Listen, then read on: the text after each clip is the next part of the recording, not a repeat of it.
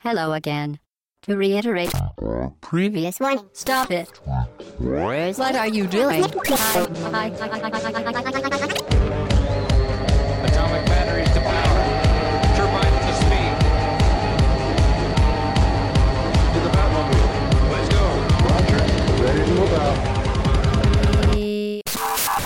Au bas gauche droite.fr, le podcast session 105. Nous sommes le dimanche 17 août 2014 et une fois n'est pas coutume, c'est moi, Hobbs, qui présente ce podcast puisque tous les autres m'ont lâchement abandonné pour prendre des vacances.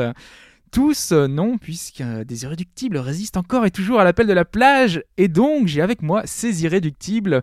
Mike, salut Mike. Salut Hobbs, bonjour à tous. Et euh, le retour de Raph. Salut Raph. Voilà, salut Hobbs, salut Mike, euh, bonjour tout le monde. Euh, moi je vais comme pendant les vacances en fait. c'est ça. En tout cas, j'espère que vous allez tous bien, que vous profitez quand même malgré tout de ces, ces petits moments de vacances. Et donc, cette semaine, on va parler de quoi? On va revenir sur quelques jeux qui nous ont intéressés et qu'on est en train de faire, puisqu'en ce moment, il y a pas mal de grosses... Il n'y a pas de grosses sorties, justement, au contraire. Donc, on reviendra sur des titres qu'on a fait il y a plus de temps, euh, Fez, euh, la saison 2 de The Walking Dead qui continue, et pas mal d'autres petites choses. On est dans un podcast d'actu, donc évidemment, on va revenir sur le gros morceau qui est la Gamescom, qui a beaucoup fait parler, et pas que sur PC, les habitudes. Ensuite, on aura deux premiers aperçus sur deux Early Access. La première sur euh, The Forest, je pense que Mike tu vas nous parler ça avec Oui, un peu d'horreur. on va se perdre dans la forêt.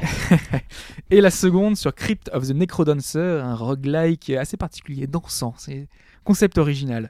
Disco dans les donjons. c'est ça. Et on terminera avec un dernier avis sur euh, un ovni encore, Metrico, euh, qui arrivait il y a peu sur Vita. Mais avant tout cela, comme d'habitude, on débute avec le débrief du podcast 104, le podcast galère. On reviendra pas tout, euh, sur tous euh, les petits problèmes qu'on a eus, ils sont bien trop Ah, ça a nombreux. été une bonne partie de sport. là. Ah oui, là, euh, on était euh, stressé pour, la semaine vu tous les, les trucs qui nous sont arrivés. Donc là, on va plutôt reprendre une ou deux petites choses euh, qu'on avait laissées en suspens, euh, notamment concernant la chronique de Pipo, son brouillon de rature sur les traces de Miyamoto. On avait évoqué un jeu sur DS, la méthode du professeur Miyamoto, qui permettait d'apprendre les maths de façon ludique. Et on s'était demandé si ce jeu portait ce nom, parce qu'il utilisait la méthode pédagogique créée par Miyamoto, mais le Miyamoto de Nintendo. Et la réponse, euh, Pipo est allé nous la chercher, et c'est non. Parce qu'il faut croire qu'il existe donc un vrai euh, professeur Miyamoto au- Japon, comme euh, il y a un vrai professeur Kawashima qui avait sorti son jeu euh, pour la mémoire. Donc euh, là, on a un peu l'équivalent, mais pour les maths sur DS. Donc je sais pas si c'est sorti en Europe. Bah, j'ai pas souvenir d'une chose comme Moi ça. non Parce plus. que quand Pipo avait évoqué ça, moi la première chose qui me venait en tête c'était Kawashima évidemment. Ouais. Il y a un autre jeu euh, de mathématiques qui est sorti en France euh, sous le nom programme euh, d'entraînement de mathématiques, quelque chose comme ça. Ah, ça Mais il me semble lien. que c'est un autre professeur, euh, Ah ouais celle qui est sortie. Et édité par Nintendo aussi, euh, avec un triangle sur la boîte. Ah, bah, il, faudra, il faudra creuser peut-être Ouais. de, de ce côté-là. Ensuite, on va passer à Fireflies Diary, Diary ou Otaru no Niki, le jeu de plateforme réflexion euh, dont je vous avais parlé sur euh, PlayStation Vita. Et dans la première prise du podcast, celle qui a été effacée donc, hein, euh, que vous n'avez pas entendue, je disais que vous pouviez aller essayer par vous-même le premier tableau du jeu sur le site officiel, puisqu'en fait, euh, on peut jouer vraiment euh, le premier tableau à la souris.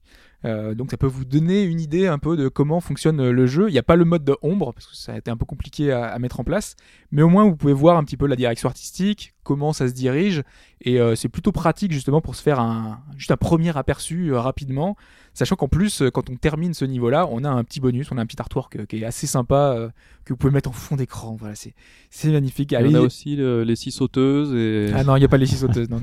les six circulaires, rien du tout. Non, on peut quand même mourir, hein, parce que comme je l'avais dit, c'était pas, pas si simple, c'est pas si simple que ça. Alors, euh, on a terminé pour ce débrief et je me tourne donc vers Mike pour la question de cette oui, semaine. c'est- c'est moi qui fais la question Voilà. cette semaine. Alors cette semaine, tu l'as introduit en début de podcast, c'est la Gamescom. La Exactement. Gamescom, ça se déroule à Cologne. Et Cologne, c'est l'une des plus grandes villes d'Allemagne. Et on sait aussi que l'Allemagne, c'est un peu une terre du, du jeu PC. Et il y a une de ces sociétés qui s'appelle UIG Entertainment, qui est connue pour faire pas mal de titres avec le mot simulator euh, dans, dans leur nom. Aïe. Alors bon, on va pas s'attarder sur la société en elle-même, mais des jeux avec le mot simulateur, il en existe, mais un paquet, ouais. j'ai envie de dire des centaines. quoi. C'est c'est un truc de dingue. Alors du coup, je vais vous proposer On doit hein. tous les citer. je vais vous proposer quatre titres Parmi ces quatre titres, il y en a un qui est complètement bidon. Alors le premier, Gratte-ciel Simulator. un jeu de simulation dans lequel vous devez construire des buildings. Ouais. Le second, European Bus Simulator. Prenez le contrôle d'un chauffeur de bus à travers l'Europe. Je pense qu'il existe celui-là. Peut-être pas à Pompier. d'aéroport Simulator. Incarnez un pompier chargé de la sécurité d'un aéroport. D'aéroport. Et pour finir, Courrier Motorcycle Simulator. Un jeu dans lequel vous devez livrer du courrier derrière le guidon de votre cyclomoteur. Alors voilà, comme ça, euh, vite fait, je dirais le, le courrier qui me semble peut-être le moins, le, le- le plus évident sur le papier, mais le moins évident euh, au final. euh, un jeu de, de- de cyclisme, de vélo, euh, ouais, c'est Paperboy quoi. Ouais, mais euh, Paperboy c'était un jeu d'arcade, alors que là, Oui. un jeu de simulation. Simulation de- euh, de Paperboy. Les Ah, ils journaux font des simulations gens, euh, très pointues. hein. Ah la oui, plupart, voilà. c'est des jeux vraiment très mauvais, mais Que les Allemands achètent, hein, puisque ça se vend. visiblement, ouais. Moi, je pense que ça se vend surtout dans les bacs à 2-3 euros. euh. À ma connaissance, euh, enfin pour compléter un peu la question, il y a le seul qui s'est émancipé sur d'autres consoles, c'est Farming Simulator. Le reste, ça reste vraiment une niche PC. Quoi. Ouais. qui est vraiment mis en avant sur Steam en plus. hein. Aussi, Ouais. aussi. ouais. Alors, Donc moi la réponse D, je pense. la réponse D. Ouais. Ah bon, pour pas dire la même chose, euh, la deuxième c'était quoi déjà? Elle La m'avait pas deuxième, dit- c'était European Bus Simulator. Ah oui, non, celle-là, oui. En premier, tu as Gratte-ciel Simulator Gratte-ciel, à la limite, pourquoi pas? Gratte-ciel, Mais le c'est- nom c'est est un peu bizarre original. quand même. Hein. et euh. Pompier d'aéroport Simulator. Ah, Quoi il y a- qu'il arrive, c'est pourri quoi. Ah, je veux dire pompier d'aéroport parce que pompier, ça m'a l'air crédible, mais d'aéroport, c'est un peu spécifique quand même. Ok, eh bien je note. Et on se redonne rendez-vous en fin de podcast. Effectivement, merci Mike. Et maintenant, on passe à la suite.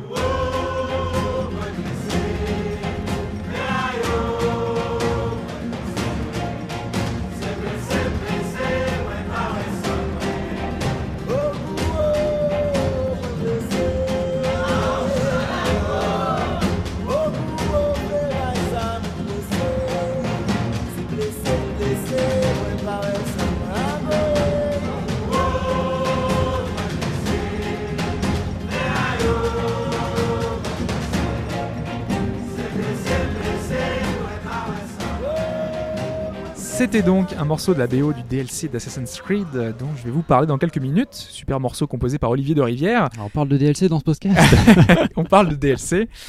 Mais avant, pourquoi est-ce qu'on revient sur, euh, sur un titre sorti il y a déjà plusieurs mois? Je pense que vous l'aurez tous euh, remarqué, l'actualité n'est pas super chargée. Donc on en profite pour se mettre à jour, rattraper un peu notre retard. Et cette semaine, justement, donc, on en profite pour parler un petit peu des jeux comme ça qu'on peut faire en ce moment. Donc euh, voilà, une petite radio libre à l'ancienne, euh, comme on avait déjà pu le faire le par le passé. Et on va peut-être commencer par toi, Mike. Du coup, euh, à quoi tu joues toi en ce moment? Eh bien, bah, j'avais deux semaines de vacances et euh, bon, même si on sait qu'on a des titres en attente, des jeux qu'on n'a pas finis, il y en a qu'on n'a pas forcément envie de faire. Ouais. Bon, je sais pas, je me suis remis un mois de Final Fantasy XIV. J'ai joué un petit peu, j'ai vu qu'il y avait des festivités, mais j'ai vu qu'on en parlerait plus On tard. en parlera après, oui. Et surtout, j'avais oublié euh, quelques jours avant, j'avais acheté la saison 2 de The Walking Dead. Donc je lance la saison 2 de The Walking Dead, Ouais. et l'une des particularités du jeu, c'est les choix que vous avez fait dans la première saison, qui seraient alors répertoriés dans la seconde, ou même tout au fil de l'histoire. Le problème, c'est que je lance la partie, je fais importer ma sauvegarde, et là, ça n'est pas reconnu. Je me dis, ça commence bien, parce que j'ai pas envie de recommencer euh, une partie, repartir sur des bases, euh, bon, même si je me rappelais plus trop la première saison, ça fait maintenant un peu plus d'un an.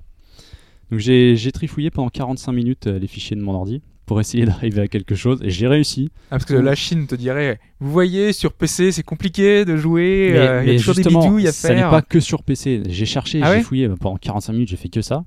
Que je voulais vraiment pas repartir de zéro. Et euh, j'ai vu que sur, euh, sur Console, euh, iOS, même sur console, sur- sur PS3, vu que le jeu est disponible un peu partout, il y avait des problèmes d'importation de sauvegarde. Et j'ai trouvé ça extrêmement dommage pour un jeu qui se base quand même sur, sur ce genre de, de feature. Quoi. Mais ça a pas l'air d'être nouveau avec The Walking Dead parce que moi j'avais acheté la saison 1 et arrivé au troisième épisode, je me suis dit allez, euh, c'est super, euh, je vais acheter le DLC. Et quand j'ai acheté le DLC, ça m'a effacé ma sauvegarde. Ah, bah, moi, euh, moi je me rappelle pas. Ouais, c'est possible parce que j'avais acheté, si tu veux, le, le Season Pass directement.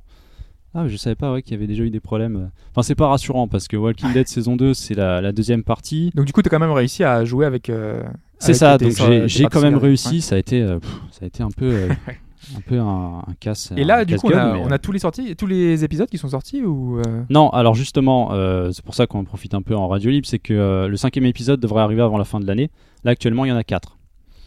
Et bah, j'en profite on pour est, revenir euh, là-dessus parce que du coup, euh, même si j'aurais préféré chroniquer une fois la saison terminée, c'est que pour on l'instant, pourra y revenir, il n'y a pas de souci. Ouais, ça, Chine, mais je- fera. Chine peut-être, mais moi je pense pas y revenir pour la simple raison que euh, j'ai l'impression que euh, c'est moins, ça a été moins travaillé cette deuxième saison. T'avais apprécié la première justement? J'avais beaucoup aimé la Ouais. première, malgré le fait, enfin, de ce que l'on sait, et je salue Pipo là-dessus, il n'y a, pas- y a pas de gameplay, euh, faut être honnête. C'est, moi je prends ça comme une, une série d'épisodes interactifs. D'ailleurs, c'est plus ou moins vendu de cette façon. Euh, mais j'ai l'impression que ça a été moins construit, moins, tra- moins travaillé, parce que j'arrive au fin de quatrième épisode et je sens toujours pas les enjeux en fait de la saison. Les choix que j'ai faits, par exemple, au premier ou deuxième épisode de cette saison 2, euh, le jeu vous dit, euh, par exemple, Luke se souviendra de ça ou Barry se souviendra de ça. Ouais. J'attends toujours que les personnages se souviennent en fait.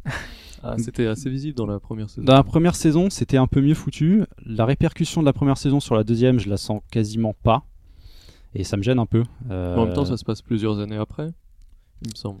Non, c'est euh, quelques mois. Quelques mois seulement. Quelques mois, je crois que c'est 16 mois euh, après. Ça doit être le DLC qui était euh, 400 jours. Ouais. Qui était vraiment anecdotique, mais qui introduisait un ou, un ou deux nouveaux personnages que l'on suit dans cette saison 2. Et c'est peut-être un peu ça le problème. Bon, l'interface a été rapidement retravaillée. Certains icônes sont un peu plus lisibles, un peu plus graphiques. Mais dans l'ensemble, euh, ouais, il y a une petite pointe de déception. Les épisodes sont plus courts aussi. Alors que je mettais en moyenne entre 2 et 3 heures sans forcer sur la première saison par épisode. Là, une- en une heure et demie, c'est fini, quoi. Mais vraiment sans forcer. Il y a moins d'interaction. Je sais pas, je suis un peu, je suis un peu gêné. C'est pas un peu le, principe, le mais- phénomène de, surprise de- du premier finalement qui Alors, ça fonctionnait C'est vrai que la surprise du, de la première saison, euh, elle est plus trop là. On commence à revoir des, des schémas de, de situations qui, qui se répètent. Et, mais là, arrivé en fin de quatrième épisode, j'en viens à me demander si l'épisode 5 est aussi court, est-ce qu'on va vraiment avoir euh, un dénouement euh, sympathique euh, ou est-ce que ça va être juste un teasing pour la saison d'après puisque la saison 3 a été confirmée? Effectivement. c'est- vrai qu'on en a pas beaucoup entendu parler. Enfin, en tout cas, moi, j'en ai pas entendu beaucoup parler de cette deuxième saison, alors que le- pour beaucoup de gens, oui, la première c'était le jeu de l'année à l'époque. Ouais, Pourtant, la, 2012. la majorité de, de la presse fait un test à chaque épisode. Moi, c'est Ouais. quelque chose que j'ai du mal à considérer. Je préfère faire ça dans l'ensemble, une série épisodique généralement. Mais, euh, mais ouais, je suis un peu moins emballé. Je prends toujours un certain plaisir, vu que moi, c'est vrai que je le prends comme un épisode. Je me dis, euh, allez, je me lance pour une heure et demie, deux heures.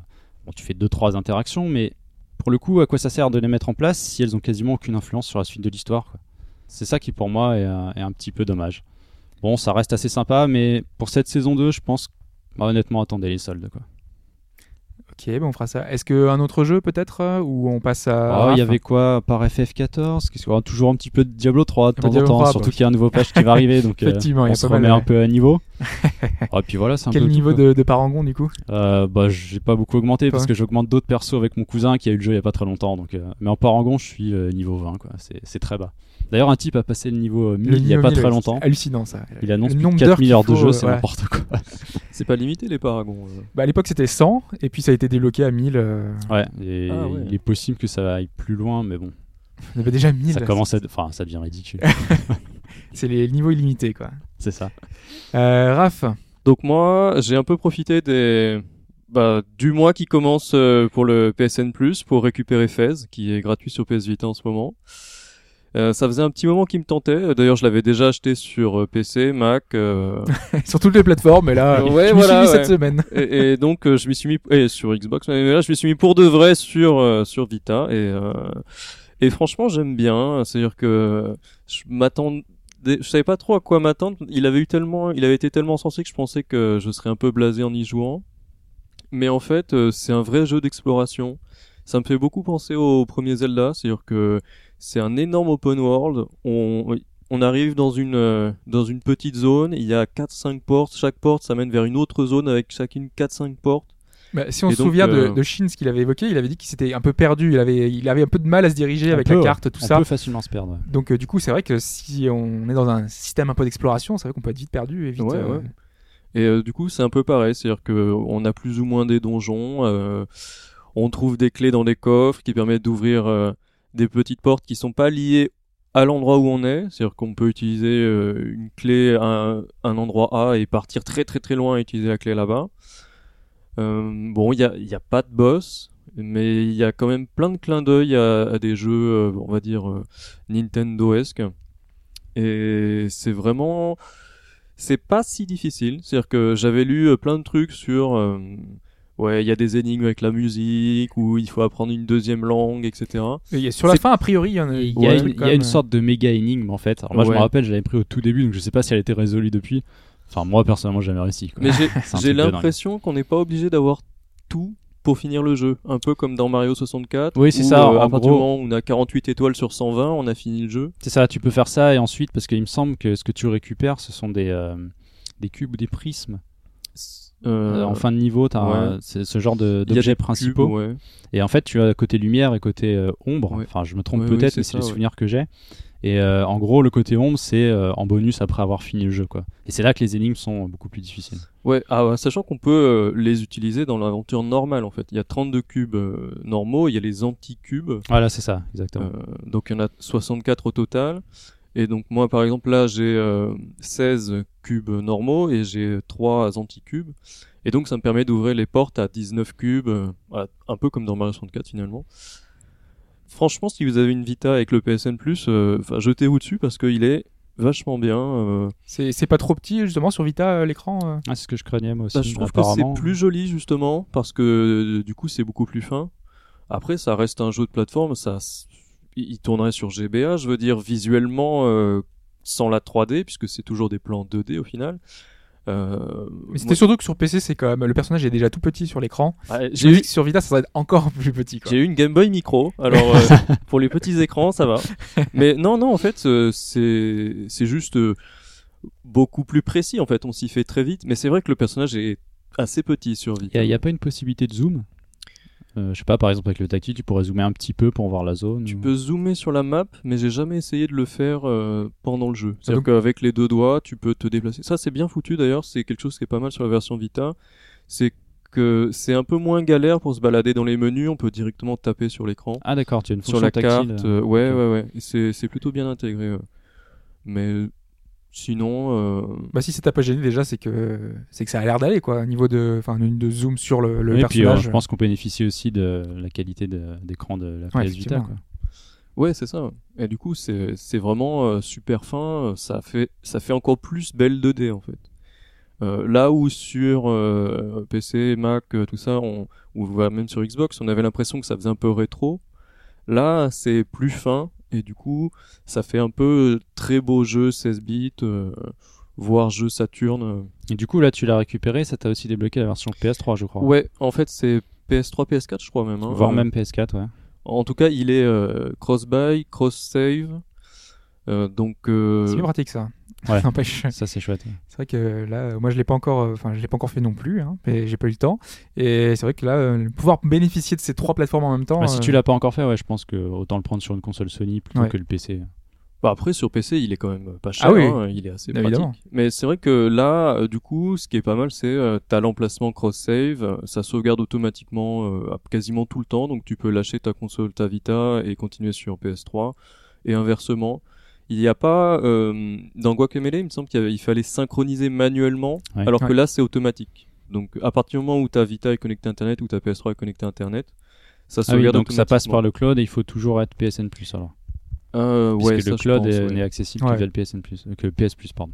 Bon, Bon, généralement, t'es connecté, Si, oui, si t'es pas, arrive. si t'es pas sur PS Plus, bon, c'est pas, c'est pas si grave. Tu fais ta, tu fais ton jeu que sur la console en cours, quoi. Mais... Et sinon, tu veux parler d'un autre jeu sur, sur oui, Vita je voulais parler de l'espace au trésor. Voilà, je, je Qu'est-ce que squatte beaucoup ma Vita en ce moment. On pas entendu euh, parler de ça. c'est un jeu que j'ai un peu découvert au Japon parce que les Japonais ont l'air- l'air d'en être très fans. C'est un peu du Street Pass façon Sony, c'est-à-dire que ça se joue avec Nier. De base, quand on lance le jeu, le jeu, si on n'a pas utilisé Nier, il y a quasiment rien. C'est-à-dire il y a une grille.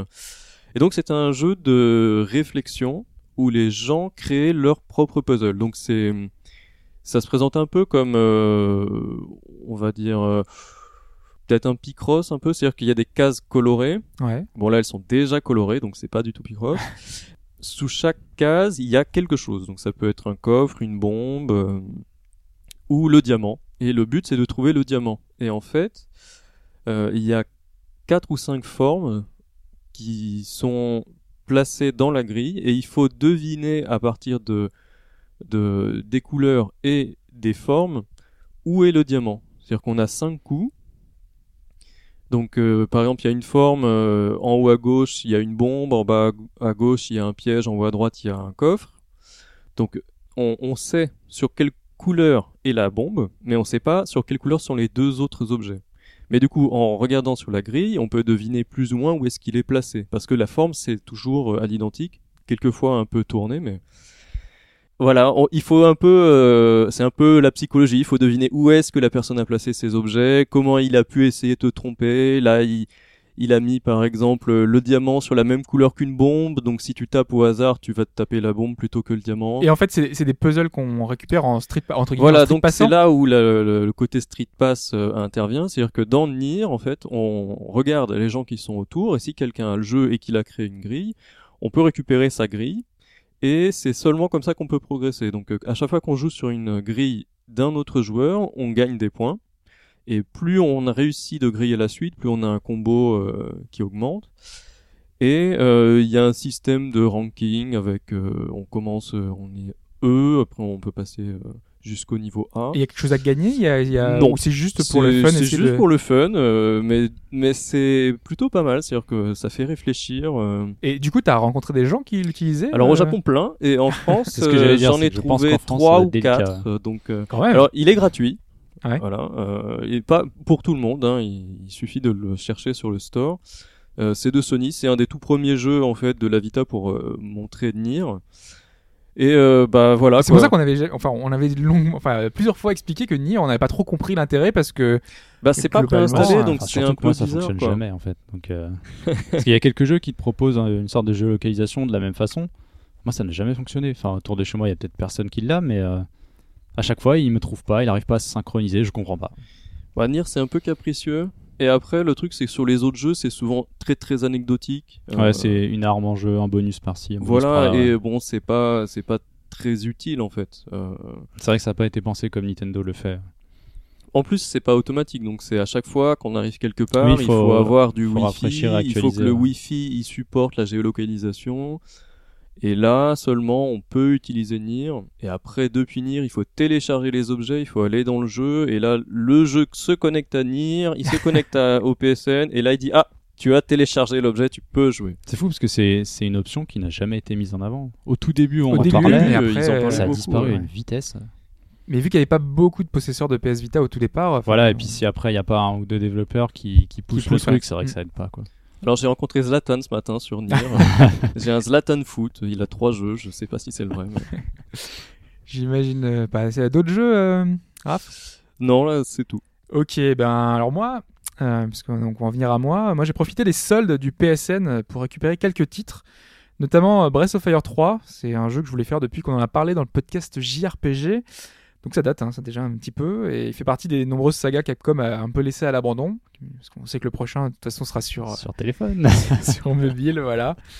Donc euh, c'était Fudge, hein, je crois qu'on disait beaucoup de bien, et donc là pour euh, 2 euros et quelques, j'ai pas hésité, il vient s'ajouter à la liste bien trop longue de jeux que j'ai à faire avant euh, 2048. Je pense qu'on connaît un peu tous il ça. est disponible sur PSN Euro, mais il doit être en, en anglais, non? Euh, ouais, j'imagine Ouais, qu'il est en anglais. Je l'ai pas encore lancé, mais euh, effectivement. Par contre, moi, je voulais surtout revenir euh, sur euh, au titre dont je parlais en intro, hein, justement. On parlait de tout à l'heure. Donc, j'ai pas été le seul, je crois, à aimer l'univers de, de pirates d'Assassin's Creed 4. Et je pense que d'autres personnes comme moi se sont posé la question est-ce que ça vaut le coup de prendre le DLC à 10 euros, le prix de la liberté?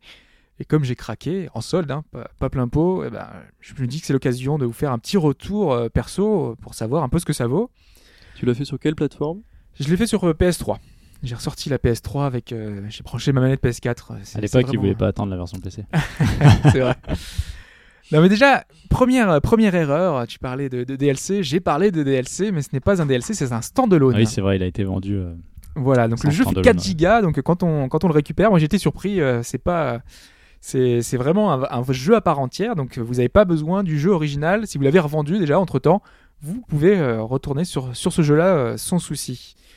Ensuite, euh, concernant le jeu, grosso modo, on est dans le même univers que Assassin's Creed 4, hein, donc on est toujours dans les Caraïbes, on a les mêmes environnements, il n'y a rien de nouveau de ce côté-là, sauf le fond finalement de l'intrigue qui a changé.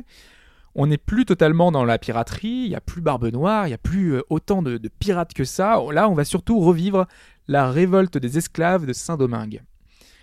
Parce qu'en fait, le thème, c'est ça, c'est l'esclavage, c'est le commerce triangulaire, et donc on incarne un assassin black, Adewale, qui va tenter de faire bouger les choses dans les Caraïbes, essayer de soulever euh, un petit peu euh, toute la, la population locale pour se, pour se révolter. Donc Ubisoft est resté dans l'idée de refaire euh, revivre aux joueurs des événements réels, mais en les accommodant à sa sauce, comme il en a l'habitude, hein, puisque là, la prochaine fois avec Unity, on va faire la Révolution française. À chaque fois, on a un vrai événement marquant qui est repris comme base, avec euh, agrémenté un peu de tout ce qui fait l'univers d'Assassin's Creed, avec euh, une vraie, euh, une espèce de système de, complot un peu de guerre, templier, templier assassin, avec, avec leur histoire de pommes d'Adam, etc. Mais, euh, mais en tout cas, on a, il y a une base commune qui est, qui est toujours là, et donc là, on la reprend. On a vraiment des bases réelles, de vraiment de, de choses qui ont été, euh, qui se sont vraiment passées. Donc ça va se répercuter justement sur ce qu'on va faire, puisque la plupart des missions, ce sont des missions de libération. Donc euh, certains esclaves se font martyriser, certains sont vendus sur la place publique, d'autres euh, sont en cage. Donc ça tourne autour de ça, et le point culminant, c'est l'arrivée dans les plantations. Donc on est dans une immense surface assez ouverte, il va falloir tuer euh, jusqu'à euh, 20 surveillants de, la, de la plantation sans se faire repérer pour libérer tous les esclaves qui sont, qui sont là, qui... qu'on entend chanter un peu comme l'imagerie qu'on a quand on voit les plantations justement de, de, de l'époque avec, avec l'esclavage. Donc c'est, c'est assez bien foutu de ce côté-là. Mon problème, entre guillemets, avec ce jeu, c'est que on passe une grande partie du jeu à terre. En fait, il y a, des missions quand même hein, en bateau, hein, parce qu'on va devoir notamment attaquer des navires négriers, euh, mais en grande partie c'est sur terre. Et moi, ce que j'ai aimé au fond dans Assassin's Creed 4, c'est la partie en bateau. C'est me balader, c'est aller d'îlot en îlot, c'est euh, pouvoir vraiment là, c'était la liberté, c'était grisant, c'est faire ce qu'on veut sur notre bateau, se, vraiment euh, se balader. Et là, ce qui finalement, euh, on est dans ce qui fait le cœur d'Assassin's Creed. On est dans, on est dans l'assassinat, on est dans la, on se cache. Et finalement, ça, c'est ce qu'on a depuis le premier épisode. Donc ça m'avait pas tellement manqué. et moi, ce que j'aurais voulu, c'était plus de phases finalement en bateau. Alors ça va plaire justement aux gens qui, dans ce quatrième épisode, ne retrouvaient pas forcément l'esprit d'Assassin's Creed. Et là, ils l'ont dans ce DLC. Donc c'est pour eux finalement. Pour moi, c'était pas trop ce que je recherchais. Je me disais que c'était, moi, je voulais un peu plus de, de, missions, euh, de en bateau. Et c'est un peu, un peu ce que, euh, ce que j'ai trouvé mitigé. Par contre, bah, malgré tout, euh, tout le reste, voilà, j'ai aimé l'histoire. Elle pas fantastique, mais ça tient la route. Euh, Il y a deux nouvelles armes, la machette et le tromblon, une sorte de, shotgun qui permet de, tirer au- un peu au corps à corps, qui est assez pratique. Donc ça apporte un peu de nouveauté. Euh, Il y a une super BO, euh, la musique qu'on a entendue d'Olivier de Rivière est, euh, superbe et euh, elle accompagne super bien la- l'action, notamment des phases en bateau. Il y a une mission assez épique euh, avec euh, qui, qui, prend au trip avec, avec la musique qui se met, qui se met, qui est vachement forte. Euh, la, durée, la durée de vie aussi euh, est honorable. Euh, pour faire tout à 100%, je crois que j'ai pris 3 soirées à raison de 2-3 heures. Donc ça fait entre 6 et 8 heures de, de durée de vie, ce qui est plutôt pas mal hein, pour le prix. Euh, normalement, plein pot c'est 10 euros. Là, je l'ai payé 7 euros. Donc euh, voilà, ça revient euh, à pas grand chose. Et moi, j'étais plutôt. Parce que malgré le côté standalone, Ouais. tu n'as pas beaucoup d'exploration. C'est une nouvelle zone, mais est-ce que c'est une zone limitée?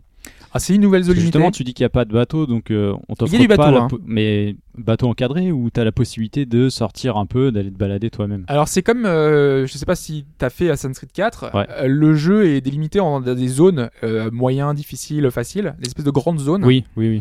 Et ben là c'est comme si t'avais une seule zone de, de, tout cette, de toute cette carte. D'accord, donc tu as quand même une petite partie Donc d'exploration. en euh, il y a voilà 3 4 euh, 3 4 villes, 4 ou 5 îlots, euh, tu peux upgrader ton bateau, il y a différentes choses comme ça. Mais c'est tu t'en fais vite le tour quoi. En- au bout d'une heure, euh, t'as fait le, le tour de la, de la map, euh, t'as pris tous les bonus, sachant que par exemple les forts qu'il y avait avant où il fallait attaquer, vu que ça se passe après euh, l'histoire de, de Assassin's Creed 4, les forts sont déjà détruits. Donc le seul truc que t'as à faire, c'est aller sur le sur euh, sur l'îlot du fort et récupérer les trois coffres. Donc Ouais, ça prend pas 30 secondes quoi. bien passionnant. Quoi. Voilà, donc du coup, il n'y a pas grand chose à faire en bateau, c'est un peu dommage. Mais, euh, mais voilà, donc pour, euh, pour cet Assassin's Creed que je peux vous recommander, mais il faut vraiment être, euh, être fan de la Ouais, série. faut être fan, ouais. Et du Voilà, coup, rapidement, déjà- euh, Ouais. tu attends alors un des deux prochains Assassin's Creed? Parce qu'il n'y aura pas de bateau du tout cela. Il n'y aura pas de bateau. Non, mais le, le, le coop, euh, ça peut ramener pas mal de nouveautés dans, dans Unity. Et l'autre, c'est surtout pour jouer le Templier. Donc, euh, Mais faudra si, voir. dans, dans Rogue, il y aura les bateaux. Oui, en plus, dans Rogue, il y aura les bateaux. Effectivement, c'est l'exploration, tu iras dans le Grand Nord. ouais. Ouais. Il y les icebergs. On en a fait le tour, on va pouvoir passer à l'actualité.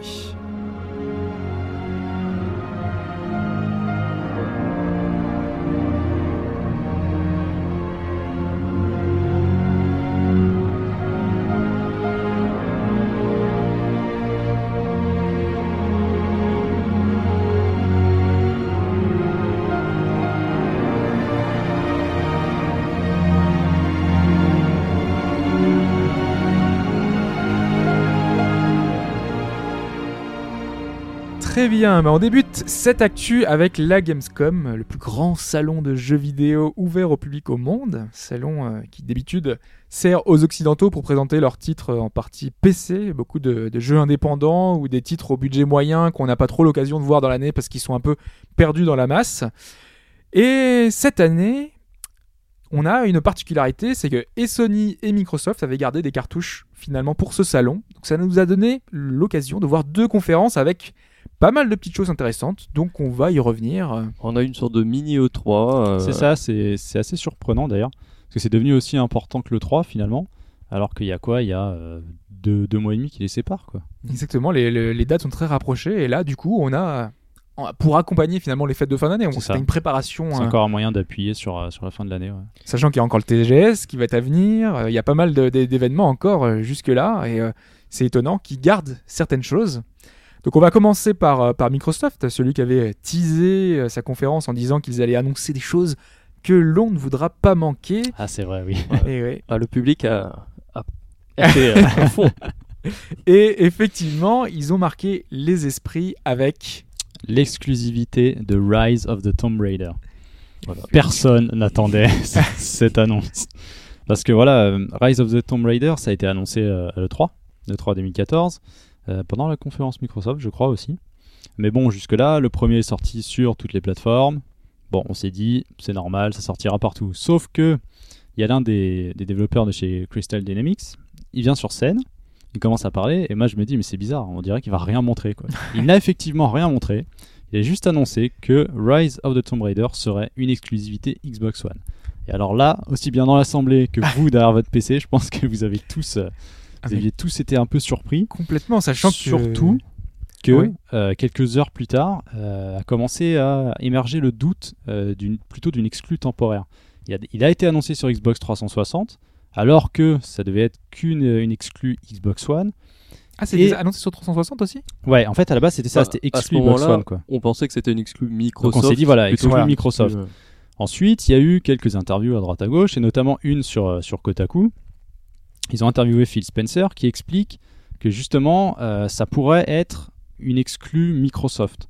Parce qu'ils vont prendre en charge le marketing euh, et la distribution, je crois, et ils ont aussi mis euh, un peu d'argent dans le développement. Donc ce qui va se passer, c'est que ça risque de faire comme Dead Rising 3 ou Rise actuellement, Titanfall ou même Titanfall exactement, des exclus portés sur leur console en premier, et ensuite ça pourra sortir sur PC. Maintenant, quand tu as une sortie sur les consoles de Sony, là c'est pour l'instant c'est moins sûr. Mais il y a quand même encore pas mal d'ambiguïté autour de cette annonce. quoi.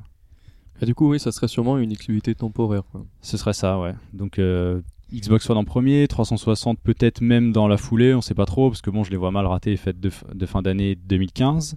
Et PC, ça serait peut-être quoi, 6 mois, un an après. Si ça se fait comme ça s'est fait pour Rise actuellement et Dead Rising 3, ça pourrait se passer comme ça. Mais ce qui est bizarre. Non, veut dire, du coup, c'est le premier épisode de Tomb Raider qui est exclusif en fait. En tout cas, qui a une exclusivité partielle ou. Pour le coup, oui. euh, le premier, euh, Quoique- on- parce qu'il Non, est non, arrivé le tard premier, sur c'était Saturn. Saturn et PlayStation Oui, quasiment mais en il était- même il est- temps, hein. ouais, mais de toute façon, il y avait la version PC aussi, mais. euh, euh, mais il me semble qu'il était arrivé vachement. enfin, il était- il est arrivé plus tard sur, euh, sur Saturn. Moi, il me semblait qu'il était d'abord sorti sur Saturn. Non, parce que dans l'idée, c'était longtemps resté finalement quasiment une image Sony, euh, Oui, Tomb c'est Raider, vrai. hein, donc euh, mais euh, multiplateforme. Multiplateforme. Mais ce que moi je trouve étonnant, c'est que ce, Square Enix avait expliqué que le jeu- premier jeu s'était mal vendu, alors que bon, il avait fait des Alors ventes qu'il avait fait des beaux chiffres, mais pour Square, ça, apparemment, ça suffisait pas. Et au, au final, ils en font une exclusivité temporaire. Alors est-ce qu'ils comptent euh, le manque à gagner, en le fait, récupérer comme je ça pense que c'est ça qui a foutu le doute à pas mal de gens, c'est que on se dit ok Microsoft a beau avoir un peu d'argent, euh, derrière Crystal Dynamics c'est Square Enix et je vois pas Square Enix euh, lier une exclusivité à moins que Microsoft ait sorti un énorme chèque. Parce que Square Enix leur que c'est intérêt c'est hein. de sortir partout tout le temps, faire un max de ventes, surtout qu'on sait qu'actuellement l'une des deux consoles qui se vend le mieux c'est la PS4. C'est d'autant plus euh, d'autant plus surprenant. C'est pour ça que malgré les, les déclarations, moi je dis qu'il y a encore euh, il y a encore Anguille sous roche. euh. Bah, Phil Spencer a précisé que lui, il voulait gagner la guerre des consoles. Oui, c'est vrai. Donc, je pense qu'il est prêt à allonger des chèques euh, pour, pour des C'est exclusivités. possible. Mais En tout cas, pour les nombreuses personnes qui, qui expliquent, euh, enfin, après, moi, je, comprends en tant que joueur, euh, si j'ai qu'une console, forcément, je suis déçu de pas avoir le jeu sur ma console. C'est tout à fait normal et compréhensible. Maintenant, euh, il y a eu quand même une espèce de, haine autour de, cette annonce-là, et on a eu des pétitions, on a eu euh, des plaintes, il y a plus de 2000, euh, 2000 personnes qui se sont plaints euh, à peine 30 minutes après l'annonce sur le site de, de Square Enix. Donc il y a eu quand même un énorme buzz autour de cette annonce. Mais finalement, euh, des, des exclusivités, c'est ce qu'on veut, c'est ce qu'on recherche sur les consoles, c'est ce qu'on a souvent expliqué, que ces, fêtes- ces fêtes de fin d'année, c'était que du multiplateforme, et c'était un peu décevant. Et aujourd'hui, ce qu'on veut, c'est quand même des, des exclusivités. Et si Microsoft, bon, ils vont chercher la facilité à payer une licence euh, connue, bon, voilà. Mais malgré tout, ça reste un moyen de finalement de trancher pour une des deux plateformes. Là, Je tu te dis, que- euh, je vais chez Microsoft si je veux Tomb Raider. c'est plus la licence en fait qui Ouais, choque c'est ça. parce que euh, Gears of Wars ou euh, les jeux Sony euh, comme euh, The Last of Us, cela ça choque pas qu'ils soient exclusifs puisque c'est des licences développées pour la console, c'est des nouvelles licences. Alors que là Tomb euh, Raider c'est quand même un jeu ouais. voilà qui était souvent multiplateforme jusqu'à maintenant. Donc euh, c'est un peu bizarre de euh, Ah, c'est ça, c'est que du jour au lendemain, euh, les gens, bah, ils vont être, euh, ils vont être pris au piège parce que euh, bah, peuvent le pas jouer à la suite de leur jeu. Ils pourront pas faire la suite. Quoi. Après, c'est comme Bayonetta et d'autres titres comme ça qu'on a eu. euh, Enfin, Bayonetta 2. Ah, Bayonetta 2 qui a fait beaucoup de bruit aussi quand il avait été annoncé euh, Mm. exclusif.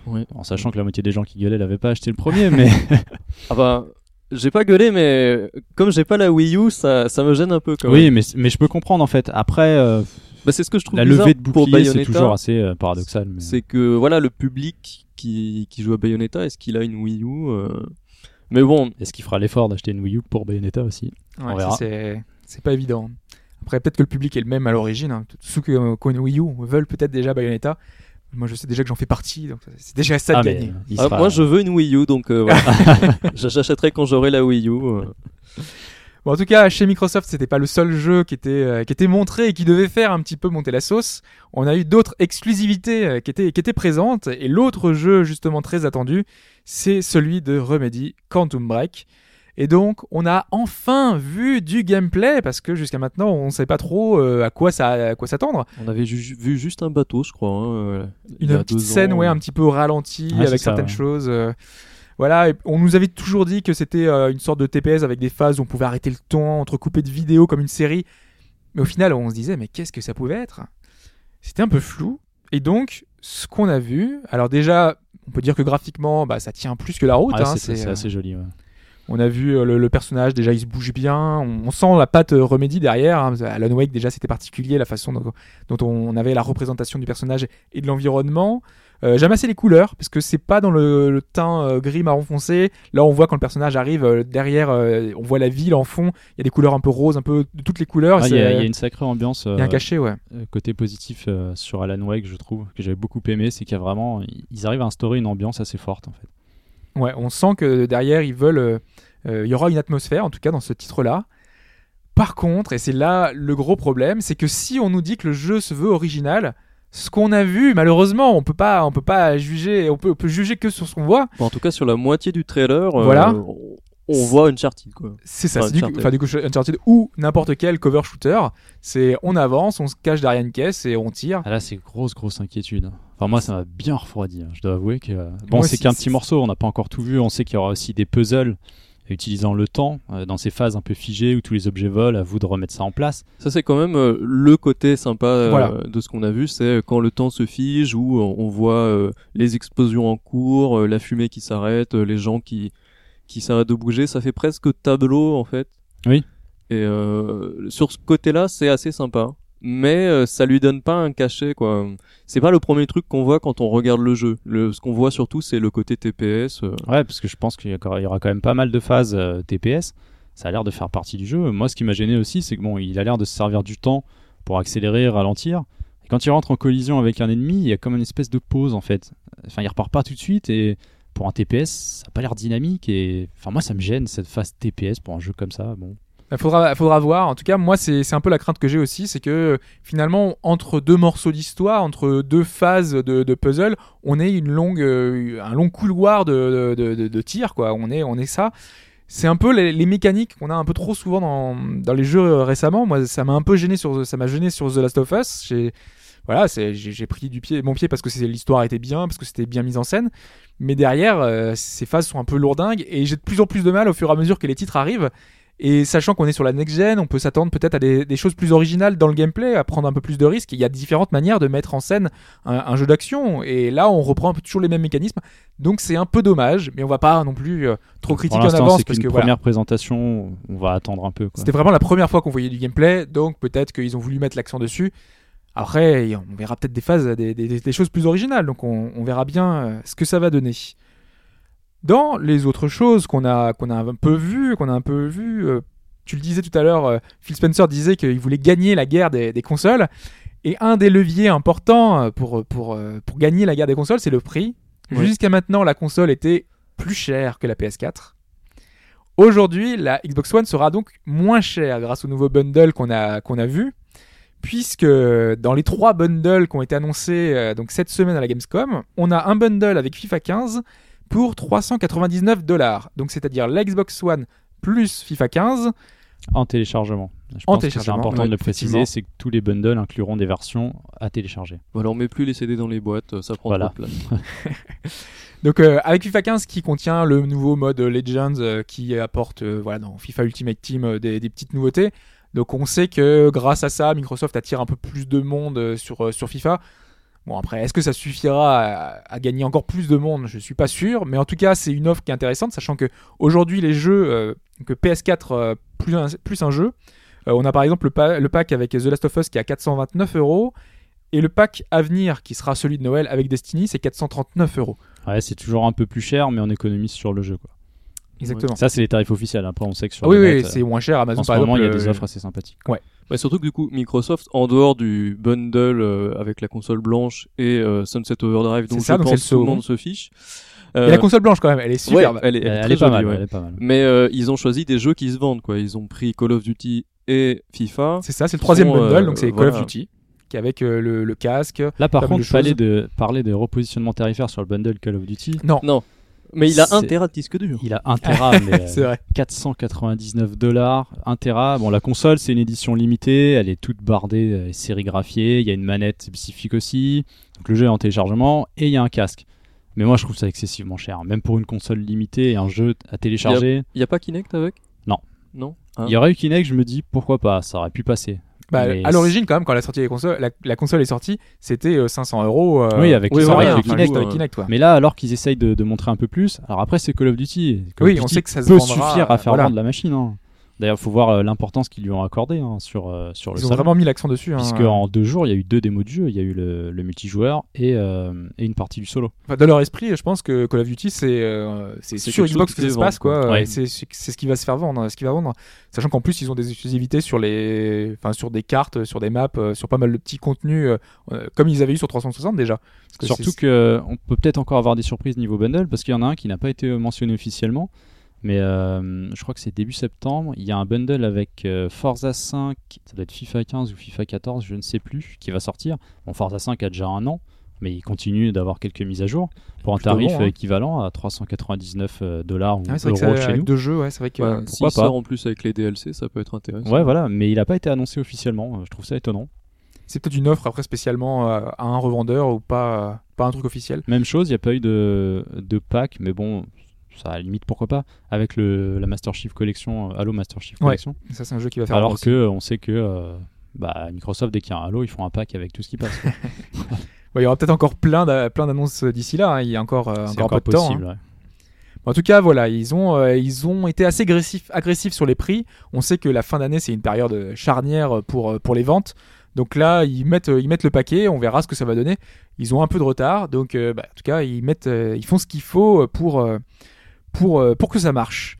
Euh, Il y a eu pas mal d'autres choses, hein, on n'est pas rentré trop dans les détails, parce qu'il y a aussi leur annonce de, de jeux de, de sensations fortes, là, avec euh, le- l'espèce de roller coaster. euh, Ah oui, Scre- Scream Ride. qui, voilà, Scream Ride, qui avait pas l'air super emballant. Le concept a l'air assez bizarre. ouais. C'est vrai que. Bon, il y avait pas mal de petites choses comme ça. Euh, nous, on a noté aussi un dernier point sur euh, une déclaration de, Phil Spencer encore. Oui, voilà, il a dit qu'il voulait pas que Rare se cantonne, enfin, que ce le nom ne soit associé que à des jeux Kinect, parce que ces dernières années, ils ont développé euh, Kinect Sport et euh, Kinect Adventure, il me semble. Et donc, ils se sont rendus compte que la marque, elle avait un certain attrait pour les joueurs, et ils voudraient que Rare sorte vraiment leur propre IP. Alors, c'est pas la première fois qu'il dit ça, il avait déjà dit ça euh, en juillet et en mai. Mais Là, il a il été peu un peu plus spécifique. Voilà. Là, il a vraiment parlé. On veut pas qu'il fasse que du Kinect. Alors Ouais. qu'avant, il avait dit, ils sont libres de bosser sur ce qu'ils veulent. Voilà, donc en gros, ça veut dire qu'ils sont déjà sur quelque chose et que d'ici l'année prochaine, on devra avoir des nouvelles. C'est ça, parce qu'il a dit que normalement à l'automne, il irait aller les, enfin, il irait les voir euh, pour euh, voir l'avancement du projet justement. Donc euh, on imagine Ah, qu'il y ça, a peut euh, être, ça peut être sympa. le- peut-être la prochaine IP pour le 3 euh, qui sera euh, en, Mais en d'ailleurs, ça annonce. Moi, permet je m'attends à rien. euh. Bah faudra voir, hein, peut-être qu'ils peuvent. Non, mais c'est- bon, pour une fois, Syrah fait autre chose que du Kinect depuis, euh, depuis un certain temps. Et justement, pour rebondir là-dessus, Kinect, euh, il est passé complètement à la trappe. Ah, c'est vrai qu'on les a Alors, pas vus. il y a eu quand même une présentation du jeu Fantasia, mais je crois que c'est le Ah seul oui. jeu Kinect euh, qui est passé. ouais. C'est vrai qu'il a été annoncé il y a un moment, celui-là aussi. Ouais, ouais. Mais on avait vu à l'E3 quand même hein, qu'il y avait, une, il y avait plus d'une plus d'une dizaine de jeux qui étaient en développement avec Kinect. Donc euh, là, ils sont peut-être passés. euh, ils ont pas voulu mettre l'accent dessus parce qu'on vou- ils ont une image à, à redorer, donc enfin un blason à redorer. Donc du coup là, ils veulent montrer des choses pour les joueurs. Ils ont, ils peuvent plus euh, laisser passer euh, et montrer vraiment des choses euh, Kinect, C'est- c'est télé, clair. tout Ouais, ça. mais d'ailleurs, Fantasia, il a été présenté sur le salon et pas pendant la conférence. Ah oui, en plus, oui, Phil Spencer avait dit justement que Kinect, euh, c'était, euh, une, manière un petit peu habile de, communiquer, mais que les, tout ce qui est Kinect, ça passe mieux en fait quand on le montre sur le salon, parce que les gens peuvent se rendre compte comment ça, comment ça marche. S'ils mettent un trailer pendant une conférence, c'est pas très parlant. Et si fait des quelqu'un, c'est ça. Et ça. montrent quelqu'un jouer, du coup, c'est très, c'est ridicule. Donc du coup, voilà, ils le font plus. Mais bon, c'est aussi un moyen de, de contourner la chose. On va passer maintenant à Sony, hein, puisqu'il y avait aussi euh, pas mal de choses chez Sony. Euh, Ils ont surtout mis l'accent sur la PlayStation 4. On va le dire un peu d'emblée, la Vita était très très discrète. On n'aurait pas été euh, contre finalement un peu de, de Freedom Wars, de, de- de pas Bah, mal de choses. Pendant la conférence, euh, euh, il me semble qu'il n'y a rien eu du tout. en Oui, fait. voilà. Ouais. À part euh, un portage, euh, c'est peut-être Paper Please, Papers, Please. Oui, c'est ça. Ouais. Ouais. Le- rien du tout, même pas un petit trailer. euh, pourtant, euh, tu disais Ralph, il y avait eu un trailer euh, récapitulatif en quelque sorte des jeux à venir, très sorti, orienté oui, euh, après. jeune joueur d'ailleurs, j'ai trouvé assez Mais étonnant. surtout avec une majorité de jeux qui sont déjà sortis. déjà sorti aussi. Ouais. Et euh, oui, oui, et il y a au milieu de la vidéo, ils disent euh, la Vita possède les meilleurs jeux pour les enfants. hein. c'est... Ouais, oui. Et pendant toute la vidéo, on voit que des enfants qui jouent Et sur les la packs, Vita. euh, des packs euh, destinés aux enfants aussi, un pack Lego, un pack avec euh, bon Little Big Planet, c'est un peu toute la famille, mais euh, ouais, c'est assez surprenant et euh, enfin pas si surprenant depuis ces quelques semaines, puisque parce- bon, on a bien vu que la Vita était pas là. Exactement. Mais quand je pense à Orishika ou Freedom Wars, euh, aucune mention. J'ai l'impression qu'ils ont fait une étude et qu'ils se sont rendus compte que finalement c'était les enfants qui faisaient vendre des Nintendo DS et que du coup ils essayent d'attaquer ce marché-là. Mais bon, euh, la Vita comme elle n'a pas été positionnée comme ça au début, euh, je pense que c'est un peu bizarre quoi. Mais ce qui est encore enfin, plus étrange pour moi, c'est que la, euh, Sony fait d'énormes efforts pour euh, un petit peu euh, soigner euh, l'image qu'ils ont auprès des joueurs. Ils, ont, ils font des tonnes de clins d'œil pour les joueurs, un peu comme Nintendo a fait à son, pendant le 3 avec euh, le, Reggie qui se bat contre... euh, voilà, il y avait une petite mise en scène faite pour, euh, finalement, pour NeoGaf, pour, pour un petit peu la- pour la communauté. Et ils ont fait hein, souvent la même chose avec. Sony fait, fait ça, essaye de, de soigner son image. Il demande aux gens un petit peu leur avis. Et c'est étonnant qu'ils fassent pas, mais j'ai pas, juste euh, deux minutes quoi dans leur conférence, qui est, c'est déjà super long leur confé- conférence en général, pour pour les joueurs quoi, juste un clin d'œil, un, truc, quitte à ce que ce soit hors conférence du coup, un, super long trailer euh, en vidéo qui montre un petit peu les, les possibilités de la machine, les titres à venir. Il y a quand même pas mal de jeux qui viennent en cette fin d'année sur Vita, et c'est dommage qu'ils marketent pas ça en ce sens pour les joueurs, pour montrer qu'il y a des choses euh, qui arrivent. Sachant qu'en plus, il y avait donc la PlayStation TV, c'était renommé, parce que non, c'est la PlayStation Oui, ils ont- Vita. ils ils l'ont abordé, oui, pendant quelques secondes. Mais ils, Mais- ont, ils ont confirmé une date de sortie et un prix, je crois. C'est ça, 99 Ouais. euh, euros pour. euh, donc c'est novembre, j'ai plus les dates exactes, le Mais 15. tu vois, le, le fait qu'ils aient enlevé le nom Vita de la PlayStation Télé, euh, pour moi ça donne vraiment l'impression. Ah, ça, c'est révélateur. ils- ils Quand ont- ils avaient annoncé ça le 3, ouais. Ouais, ouais. ouais. Mais même des. pour éviter de et faire du un là, parce que là, on- ils l'ont représenté, il y a quand même des gens, même des gens qui suivent l'actualité, qui savent toujours pas à quoi ça sert. Parce qu'en enlevant ce nom Vita, Ouais, c'est vrai. du coup, on sait plus que c'est quelque chose qui va permettre de jouer à nos jeux Vita sur notre, euh, Oui, d'ailleurs, quand ils en ont parlé euh, à la conférence Gamescom, il n'y a pas eu plus de précision. Ils sont arrivés, une date, un prix, boum, terminé. Quoi. Ils ont pas fait de détails, ils ont pas présenté, alors que à l'époque, quand c'était sorti au Japon, on avait plein de vidéos de gens, euh, de, de jeunes qui, qui étaient là et qui arrivaient dans leur salon, hop, ils branchaient leur, euh, leur jeu Vita qu'ils avaient récupéré, euh, qu'ils avaient mis dans le, dans le train et tout, et ils, ils jouaient tranquille. Ah, je pense qu'ils vont surtout appuyer sur le côté relais euh, de la PlayStation 4. Ouais. Tu mets ça dans une autre pièce euh, chez toi et boum, tu joues direct sur ta télé. Ou alors ne Bah, pas le communiquer du tout. hein, Oui, c'est aussi, aussi ce qu'ils ont mis en avant dans leur vidéo sur la Vita en fait, c'est qu'elle peut servir pour jouer au jeu PlayStation 4. Ah oui, d'ailleurs dans la vidéo, il y a quelque chose qui m'avait fait un peu rire, c'est que avec ta PS Vita, tu peux envoyer des messages audio aux gens sur PS4.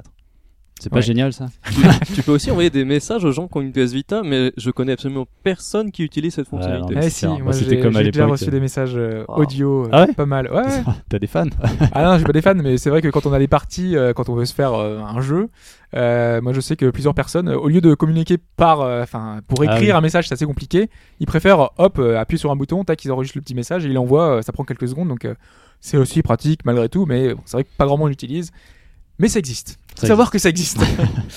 mais bon, tout ça c'est un peu, c'est un peu anecdotique, hein, parce qu'ils sont restés euh, quand même concentrés sur la PlayStation 4 et il y a eu énormément de choses, énormément de choses qui ont été montrées.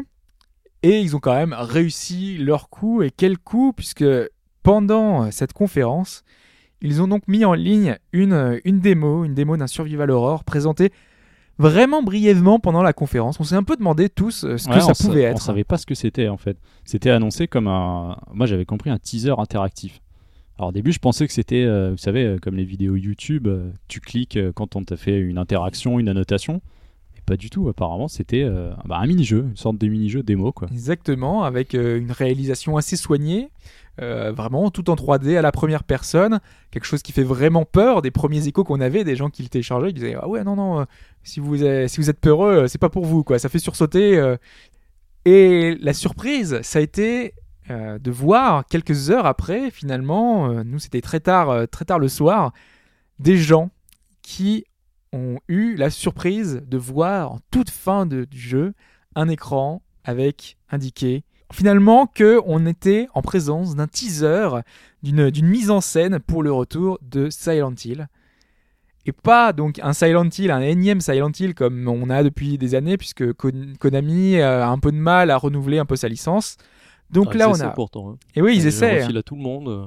On a eu des, des- des tentatives un peu originales sur Wii, on avait des choses un peu particulières.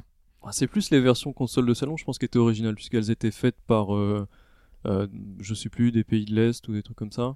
Ah Ouais, non, mais je studio original, japonais. euh, ouais. Ouais, exact. ouais. original dans le sens euh, où il y avait un petit peu, petit peu d'idées. On avait revivre l'aventure en parallèle du premier épisode. Il y avait des Oui, choses un oui, peu, celui-là était bien. ouais. voilà, il y avait des choses un peu, un peu comme ça. Mais là, non. On a un, un Silent Hill avec Kojima en aux commandes, en collaboration avec Guillermo del Toro et avec Norman Reedus. guest star Norman Reedus. ouais, Voilà, de. The Walking Dead qui est présent et c'est quand même un cocktail étonnant. un- Vraiment, on s'attendait pas du tout parce qu'en général, chez Sony et surtout chez Sony, on a beaucoup de fuites. On sait Oui. qu'il y a pas mal de choses qui, qui, qui arrivent et en général, on- quelques temps avant, on a des, des échos, on a des rumeurs, ça se sent. Et là, on l'a vraiment pas vu venir Là, hein, ça a été très très bien joué. Je dois avouer que ça fait plaisir quand même de voir des gens qui arrivent encore à garder des surprises et les amener de cette façon. Et fait. surtout la, la, man- la C'est quand même vachement étonnant d'avoir ce genre de surprise à la Gamescom. Oui, en plus. euh, Euh, on voit que le salon a pris un peu plus d'importance. quoi. Et donc, le, le titre de la démo, c'était PT, Voilà. qui ça voulait dire Playable Teaser.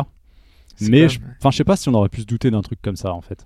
Bah, Il y a des gens, euh, j'ai vu sur NeoGaf, qui avaient trouvé avant. Ils avaient dit, euh, quand, euh, quand j'ai fait le jeu, j'ai vu des trucs, euh, la musique, ça me fait penser, euh, graphiquement, on dirait le, le Fox Engine.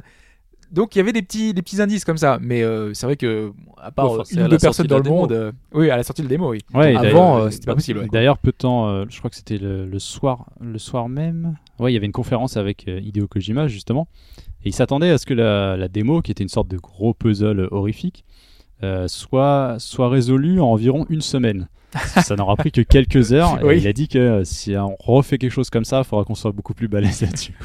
Bah, c'est vrai qu'en plus, apparemment, c'était très compliqué. Enfin, c'est la, la démo. ça avait l'air, ouais. d'après ce que j'ai compris et de ce que j'ai vu sur, euh, sur Twitch, les gens diffusaient pas mal.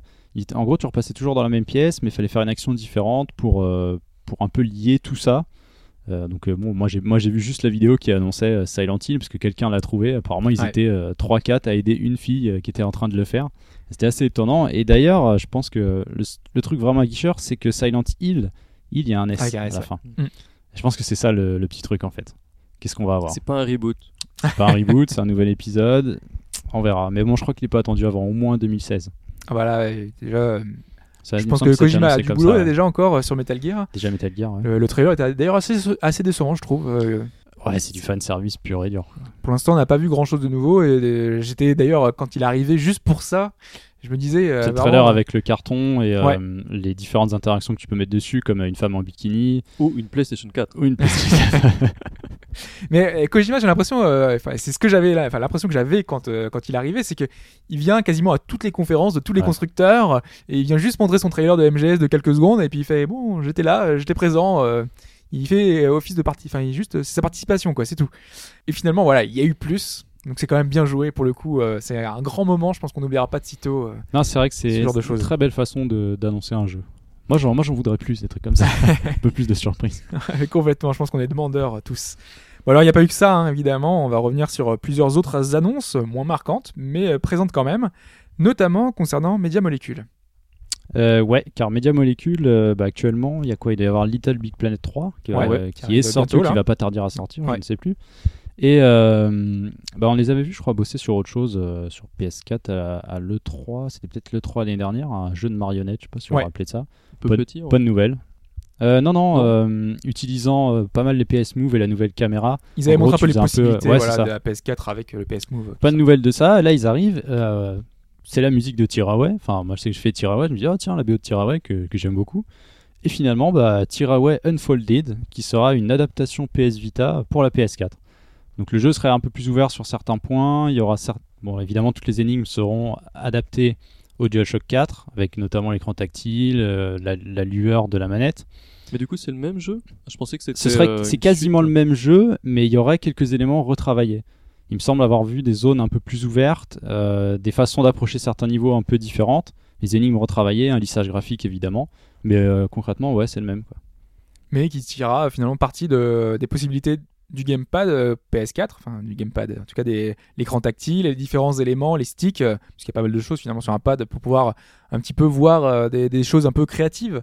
Et c'est vrai que euh, Media Molecule fait partie de ces boîtes qui un peu essayent des choses. C'est plutôt pas mal. Bon, la PS Vita perd une exclue. c'est Ouais, ça. bon. C'est un peu le, moi, un peu du le problème. euh, C'était une grosse surprise parce que j'imaginais vraiment pas ce jeu Moi porté sur console de sol. Moi, je voyais pas non plus, puisque la, la Vita avait en quelque sorte tous les arguments pour en faire euh, une expérience, euh, ouais, une expérience un peu Un peu unique unique, et ouais. euh, Et c'est ça qui est un peu dommage finalement, c'est que ça brouille un peu le message. On se dit que c'était, enfin, Tearaway était faisable que sur Vita parce qu'il y a utilisé l'écran tactile arrière, l'écran tactile avant, qu'il y a plein de particularités à la et console. les deux caméras aussi. Les Tu apparaissais caméras. dans l'écran, tu jouais le dieu du monde et tout. Enfin, Voilà, il y avait plein de choses qui étaient vraiment euh, spécifiques à la machine.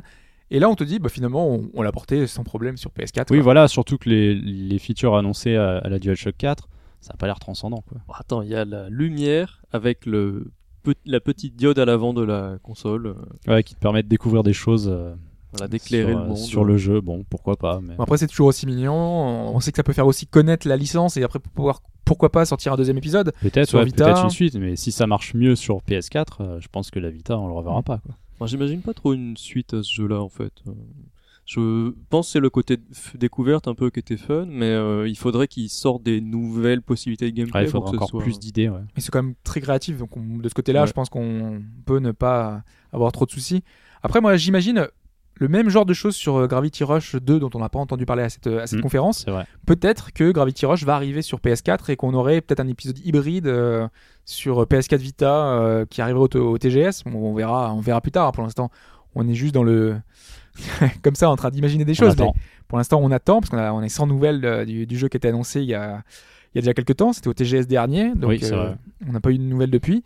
Mais, euh, mais voilà, en voyant ce genre d'annonce, on se dit que c'était une grosse exclue sur Vita. Peut-être que ça peut passer aussi sur PS4 et mettre en avant encore euh, une grosse licence euh, qu'ils ont sur Vita et pousser un peu aussi la console. Dans les autres annonces également, on a le nouveau Ninja Theory. Nommé Hellblade. Alors, beaucoup, euh, je pense, en voyant le trailer, on pensait tout de suite à Heavenly Sword. Ouais, Euh, en l'occurrence, ça n'aura aucun rapport.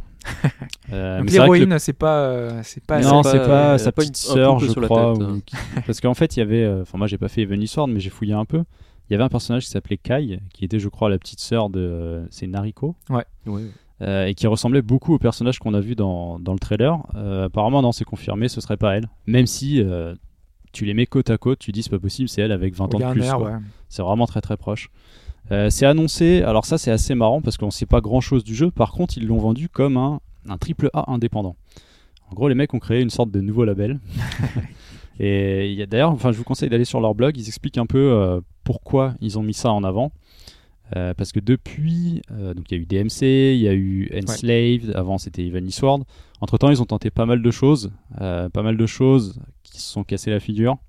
Des éditeurs qui en ont pas voulu. Ils étaient notamment sur un jeu nommé euh, Razer, qui, euh, dans l'idée, s'approchait de Destiny. Ils étaient en plein développement. Destiny a été annoncé, et tous les éditeurs leur ont dit non.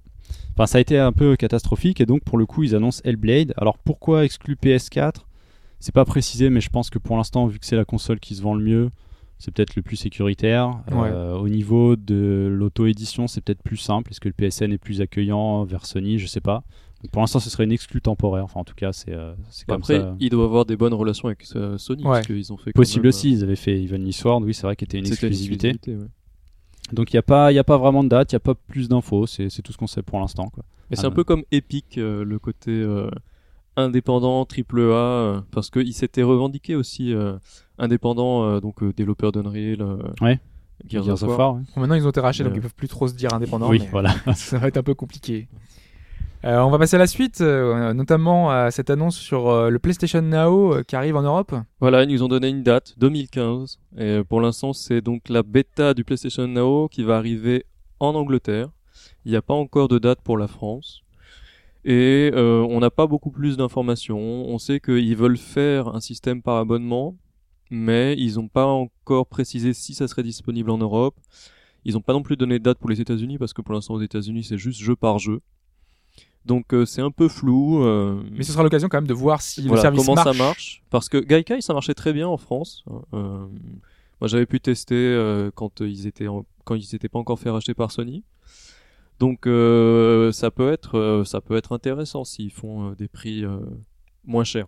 Ouais, ça, on- on verra quand ça arrivera chez nous, s'ils ont changé la formule d'abonnement. Ouais, c'est le petit souci pour l'instant, ouais, c'est ce qui nous inquiète. Parce que la bêta est en cours aux États-Unis, je crois. Ouais, Ouais. ouais, ouais. Et c'est de là qu'on a nos infos. L'autre grosse surprise, c'est celle qui a terminé la conférence Sony, c'est Michel Ancel sur scène pour son nouveau projet en indépendant. Encore une belle surprise. Bon, c'était pas un teaser jouable, mais euh, là, c'était. Enfin, pour moi, c'est une petite surprise. Parce qu'il y a pas longtemps, ils ont annoncé avoir lancé un, un nouveau studio, Wild Sheep, Ouais. les moutons sauvages. et du coup, il, bon, il arrive sur scène, il présente un jeu. Donc, on voit une vidéo assez sympathique. On voit des géants, on voit des grandes étendues, des animaux. Le jeu s'appelle donc Wild, un peu comme le nom du studio. Et bon, on n'a pas énormément d'infos. C'est juste que pour l'instant, c'est une exclusivité PS4. Alors, pareil, temporaire ou non, voilà, ils disent qu'ils s'entendent bien avec Sony. Bon, après, qu'est-ce que ça va donner? Ce serait un open, un open world sandbox à la taille de l'Europe. Ils annoncent Ouais. ça comme ayant la taille de l'Europe. Donc, ce serait assez incroyable. Et on pourrait contrôler à peu près tout et n'importe quoi. Des truites, euh, voilà, des loups. c'est euh, l'exemple qu'ils prenaient. ouais. On pourrait même jouer une truite. Ouais, je, je le gameplay de la truite, hein, ça va être assez particulier quand même. hein. Donc ça, ça, ça met en place pas mal de promesses. Moi, le trailer, je le trouve assez sympathique. La musique bien, bien sympa aussi. Euh, une surprise, un petit truc un petit peu frais comme ça, qui sort de nulle part. euh. On est un peu dans la période jurassique a priori, on est un truc un petit peu... Ouais, euh, ça fait assez. Ça euh, fait ça et fantastique aussi, parce qu'il y a une ouais. espèce de ouais euh, de. Il y a des espèces de dieux un peu, peu mais qui presque, sortent de, des arbres, ou où il y a même le squelette géant sous l'eau. Sous l'eau, oui. un peu penser à Ouais, Monster c'est ça sur des dinosaures alors. On sait jamais, on peut tout imaginer. C'est ça qui est intéressant hein, sur ce genre de plein projet. d'idées, ils expliquent. Bon, pour l'instant, c'est vrai que euh, dans l'idée, ça fait vraiment prototype. Et on se demande, enfin, ils essayent de tester. C'est-à-dire qu'on t'offre une possibilité. Ok, c'est bien, tu contrôles un loup, une truite, euh, un, un bison ou ce que tu veux.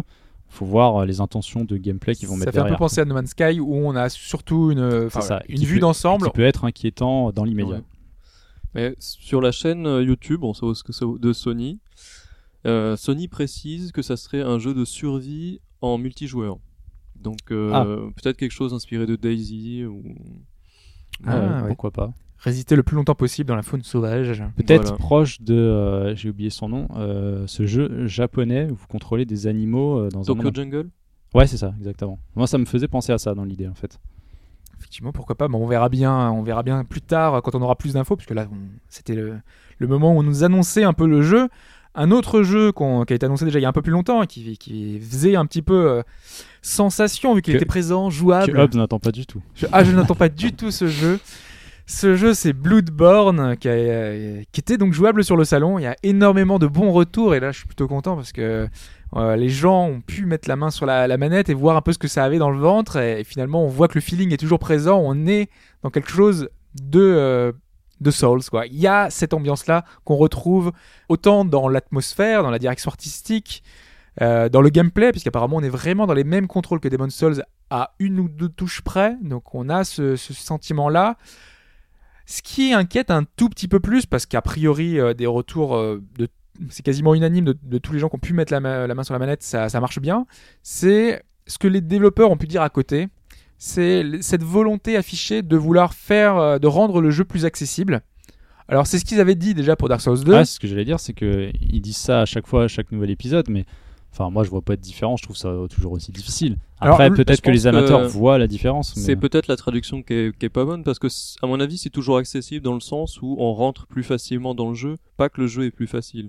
Il avait précisé dans une interview à Famitsu, euh, Miyazaki, le directeur, le jeu, dans le, dans le jeu, les monstres seraient toujours aussi forts que dans les épisodes précédents, et même s'ils ajoutaient des possibilités d'attaquer à distance avec le fusil, c'est un fusil finalement qui s'utilise au corps à corps, et donc euh, on reste euh, sur un côté euh, meurt. euh, Enfin, il faut vraiment faire attention tout le temps. On peut toujours mourir au moindre Sauf que là, quand même, dans les, dans les récentes interviews, et là, vraiment très très Ouais. récente euh, ce qu'il a pu faire à la Gamescom, c'est qu'ils sont allés vers euh, donc, euh, quelque chose où ils veulent plus piéger le joueur. Ils veulent pas que euh, le, le jeu te punisse. Ils veulent que ce soit dans le gameplay finalement qu'on te. Parce que là, Pas ce qui paraît une bonne chose en même temps. Ouais, mais t'enlèves oui une, et non. parce que- t'enlèves une partie de la signature de la saga, en quelque sorte. Parce que si, si on se fie aux images qu'on voit, ça serait alors, je sais pas, des enchaînements, pas de couloirs. Je sais qu'il y a des zones un peu plus ouvertes avec des monstres. Et enfin, toi, tu vois ça comment? Retirer les pièges Est-ce que ça retirerait une, une partie du jeu ou est-ce qu'au final, euh, Bah, ça peut parce qu'en fait souvent on faisait attention finalement à l'environnement. On était toujours euh, sur le qui-vive, on se disait est-ce qu'il n'y a pas un truc qui va nous tomber sur la figure? Est-ce qu'il n'y a pas un ennemi qui va sortir d'un couloir? Euh, Il y avait toujours cette euh, finalement cette appréhension qu'on Bah, avait un pas, peu tout moi, les, les pics qui sortaient du sol euh, et qui m'embrochaient une fois sur deux, ça, ça me plaît, ça me, c'est pas ça qui me plaisait dans Dark Souls, quoi. Euh, c'est sûr, mais en tout cas ça faisait partie du charme quand même parce qu'on était vraiment qu'en général il y avait tu fais attention tout le temps, quoi. Si, mais si tu faisais pas, attention, euh, tu, le, tu le voyais, euh, qu'il y avait la dalle qui sortait du sol, qui allait activer tes pics, tes fameux pics euh, qui allaient t'embrocher quelques mètres plus loin.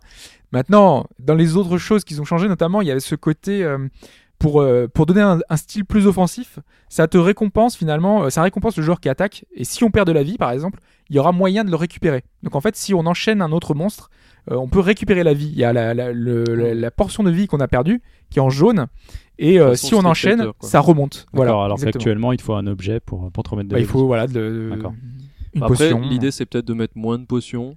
euh, Enfin, les fioles d'estus euh, qui étaient euh, qui étaient là qui toujours étaient dans, enfin, quasi illimitées dans Dark Souls. Voilà, il y aurait, voilà, il change un peu ce côté-là. Il l'avait toujours changé à chaque épisode d'ailleurs, hein, donc euh, c'est toujours un, un modèle différent. Peut-être une volonté de, j'ai pas trop suivi, mais de scénariser un peu plus euh, la série, peut-être? Enfin, ils voulaient que ce soit plus action en fait, que tu ailles plus vite de monstre en monstre. euh. Ouais, Donc, c'est euh, vrai que sur le papier comme ça, ça, ça rassure peut-être pas les fans, je pense. Mais Enfin, euh, faudra voir. Là, ce que ça on est dans les déclarations, Voilà, euh, pas dans main pour l'instant. Il n'y a pas de, il y a pas de souci. Donc, euh, donc on verra bien ce que ça va donner. On aura, on aura sans doute plus de nouvelles au Tokyo Game Show, qui est un peu en ligne de mire pour un peu euh, toutes les grosses annonces, et notamment Yoshida, qui a expliqué qu'il y aurait pour le public japonais des nouveautés, c'est sûr, parce que la, console ne marche pas des masses ah, il faut se lancer. hein. au Japon et la des PS4 projets se sont lance là. pas, Microsoft se lance bientôt, donc euh, ils ont aussi des choses à montrer. Et je pense notamment vite fait à Scalebound, qui avait été teasé dans, sur leur compte Twitter ou autre, et qui Ouais. n'a pas été montré à la Gamescom. Donc, euh, Ce sera avis, forcément c'est pour le TGS. TGS. ouais. Ouais, effectivement. Il faut des cartouches pour le Japon. Quoi. En tout cas, chez Sony, eux, il y aura notamment euh, Yakuza, hein, on n'en avait pas parlé, mais Oui. il sera annoncé prochainement, je crois que c'est le 26 août. Donc euh, il y aura déjà eu un petit teasing et je pense qu'il y aura plus d'infos euh, au TGS. Il y aura des titres comme ça qui vont un peu augmenter la, la popularité de la console sur l'archipel et elle en a besoin en tout cas. Le reste, puisqu'il n'y a pas eu que les deux grosses annonces, il y a eu encore pas mal, pas Et mal oui, de choses. On va aller, Des on va aller un peu plus vite. côté, ouais. Euh, dans les choses euh, intéressantes, on a sur PC des annonces, des annonces Oui, surprenantes. euh, alors surprenante, oui et non. Euh, il y a- bon, de quoi on parle? On parle de Metal Gear Solid 5, Exactement. Ground Zeroes et Phantom Pain, puisque l'un est le prologue de l'autre. Conférence Kojima, qui était un, soir. Il, il a ouvert en quelque sorte avec ça. C'est-à-dire qu'il a montré une petite vidéo. On voyait toujours cette fameuse boîte en carton. Derrière, il y avait une valve rouge. Et sur le côté, en tournant la caméra, on aperçoit le logo Steam et de la vapeur qui s'échappe du carton. Et donc via cette vidéo, il confirmait l'arrivée de Metal Gear Solid 5 sur PC. Et une bonne nouvelle, enfin pour moi c'est une bonne nouvelle, mais pas si surprenant dans le sens où euh, il avait déjà émis quelques déclarations euh, pour lesquelles il réfléchissait à éventuellement des sorties PC. Donc on n'a pas eu de date, euh, il confirme bien sûr que ça arrivera dans l'ordre chronologique, donc je pense qu'il faut l'attendre, je sais pas en même temps que les consoles, mais ça arrivera, et pour l'instant c'est annoncé via Steam. Pas spécialement de version boîte, pas d'autres stores pour le moment, c'est PC Steam. C'est vrai que Konami avait dit que le Fox Engine euh, permettrait de, de- de porter facilement le jeu sur différentes plateformes. Donc c'est vrai que euh, ils avaient expliqué que c'était aussi sur PC. Donc c'est vrai qu'on verra de plus en plus de jeux euh, Fox Engine sur, sur PC. L'autre l'autre annonce plus étonnante, plus surprenante, puisqu'on ne s'attendait pas à ce que ça arrive aussi rapidement, c'est le nouveau Dontnod. Oui, Dontnod, euh, qui sont à l'origine du jeu euh, français. studio français à l'origine du jeu Remember Me, un jeu discutable, dira-t-on. On avait dit Euh, euh, pas mal de bien sur la direction Visuellement très très soigné, sur la musique notamment. mais bon, dans l'ensemble, moi perso, enfin la sauce ne prenait pas. C'était assez quoi. partagé, ouais. C'est vrai que le gameplay était assez Mais je reste assez curieux de leur production vu qu'ils se démarquent surtout, selon moi, euh, via le côté visuel. Et là, ils ont annoncé Life is Strange. Alors, faut savoir qu'ils sont plus avec Capcom, parce que bon, le jeu a été un, un échec commercial, hein, il faut le dire. Mais ils ont été approchés par Square Enix. Alors, j'ai pas réussi à trouver l'info, mais il me semble que Square Enix a racheté quasiment le studio. Euh, je suis pas Ah, certain. ça, Ils ont l'air très proches, mais euh, cru, c'est ce que j'ai cru comprendre, mais j'ai pas, j'ai pas réussi à trouver l'info à ce niveau-là. Et donc on avait eu euh, il y a quelques il y a quelques semaines, quelques mois, euh, plus ou moins euh, des infos comme quoi ils étaient déjà sur un nouveau titre. Et donc bah, Life is Strange, ce sera un jeu au format épisodique, un jeu narratif dans lequel on contrôlera une fille nommée Max Caulfield euh, qui va découvrir qu'elle a la possibilité d'utiliser le temps, de remonter le temps, et donc elle va s'en servir pour euh, élucider la mystérieuse disparition d'une de ses camarades de classe. Ouais, sur le Voilà, papier, c'est assez euh, particulier. Sur le papier, ouais, et en vidéo, il y a une vidéo de gameplay que vous pouvez trouver sur le net. Euh, ça a l'air assez proche d'un mélange entre euh, Heavy Rain et le côté narratif de C'est un peu l'impression que ça donne. ouais, c'est c'est un peu ça, Heavy. Rain. euh, on a en fait, on se balade vraiment librement. euh, là, dans la démo qu'on voit, c'est chez IGN, je crois.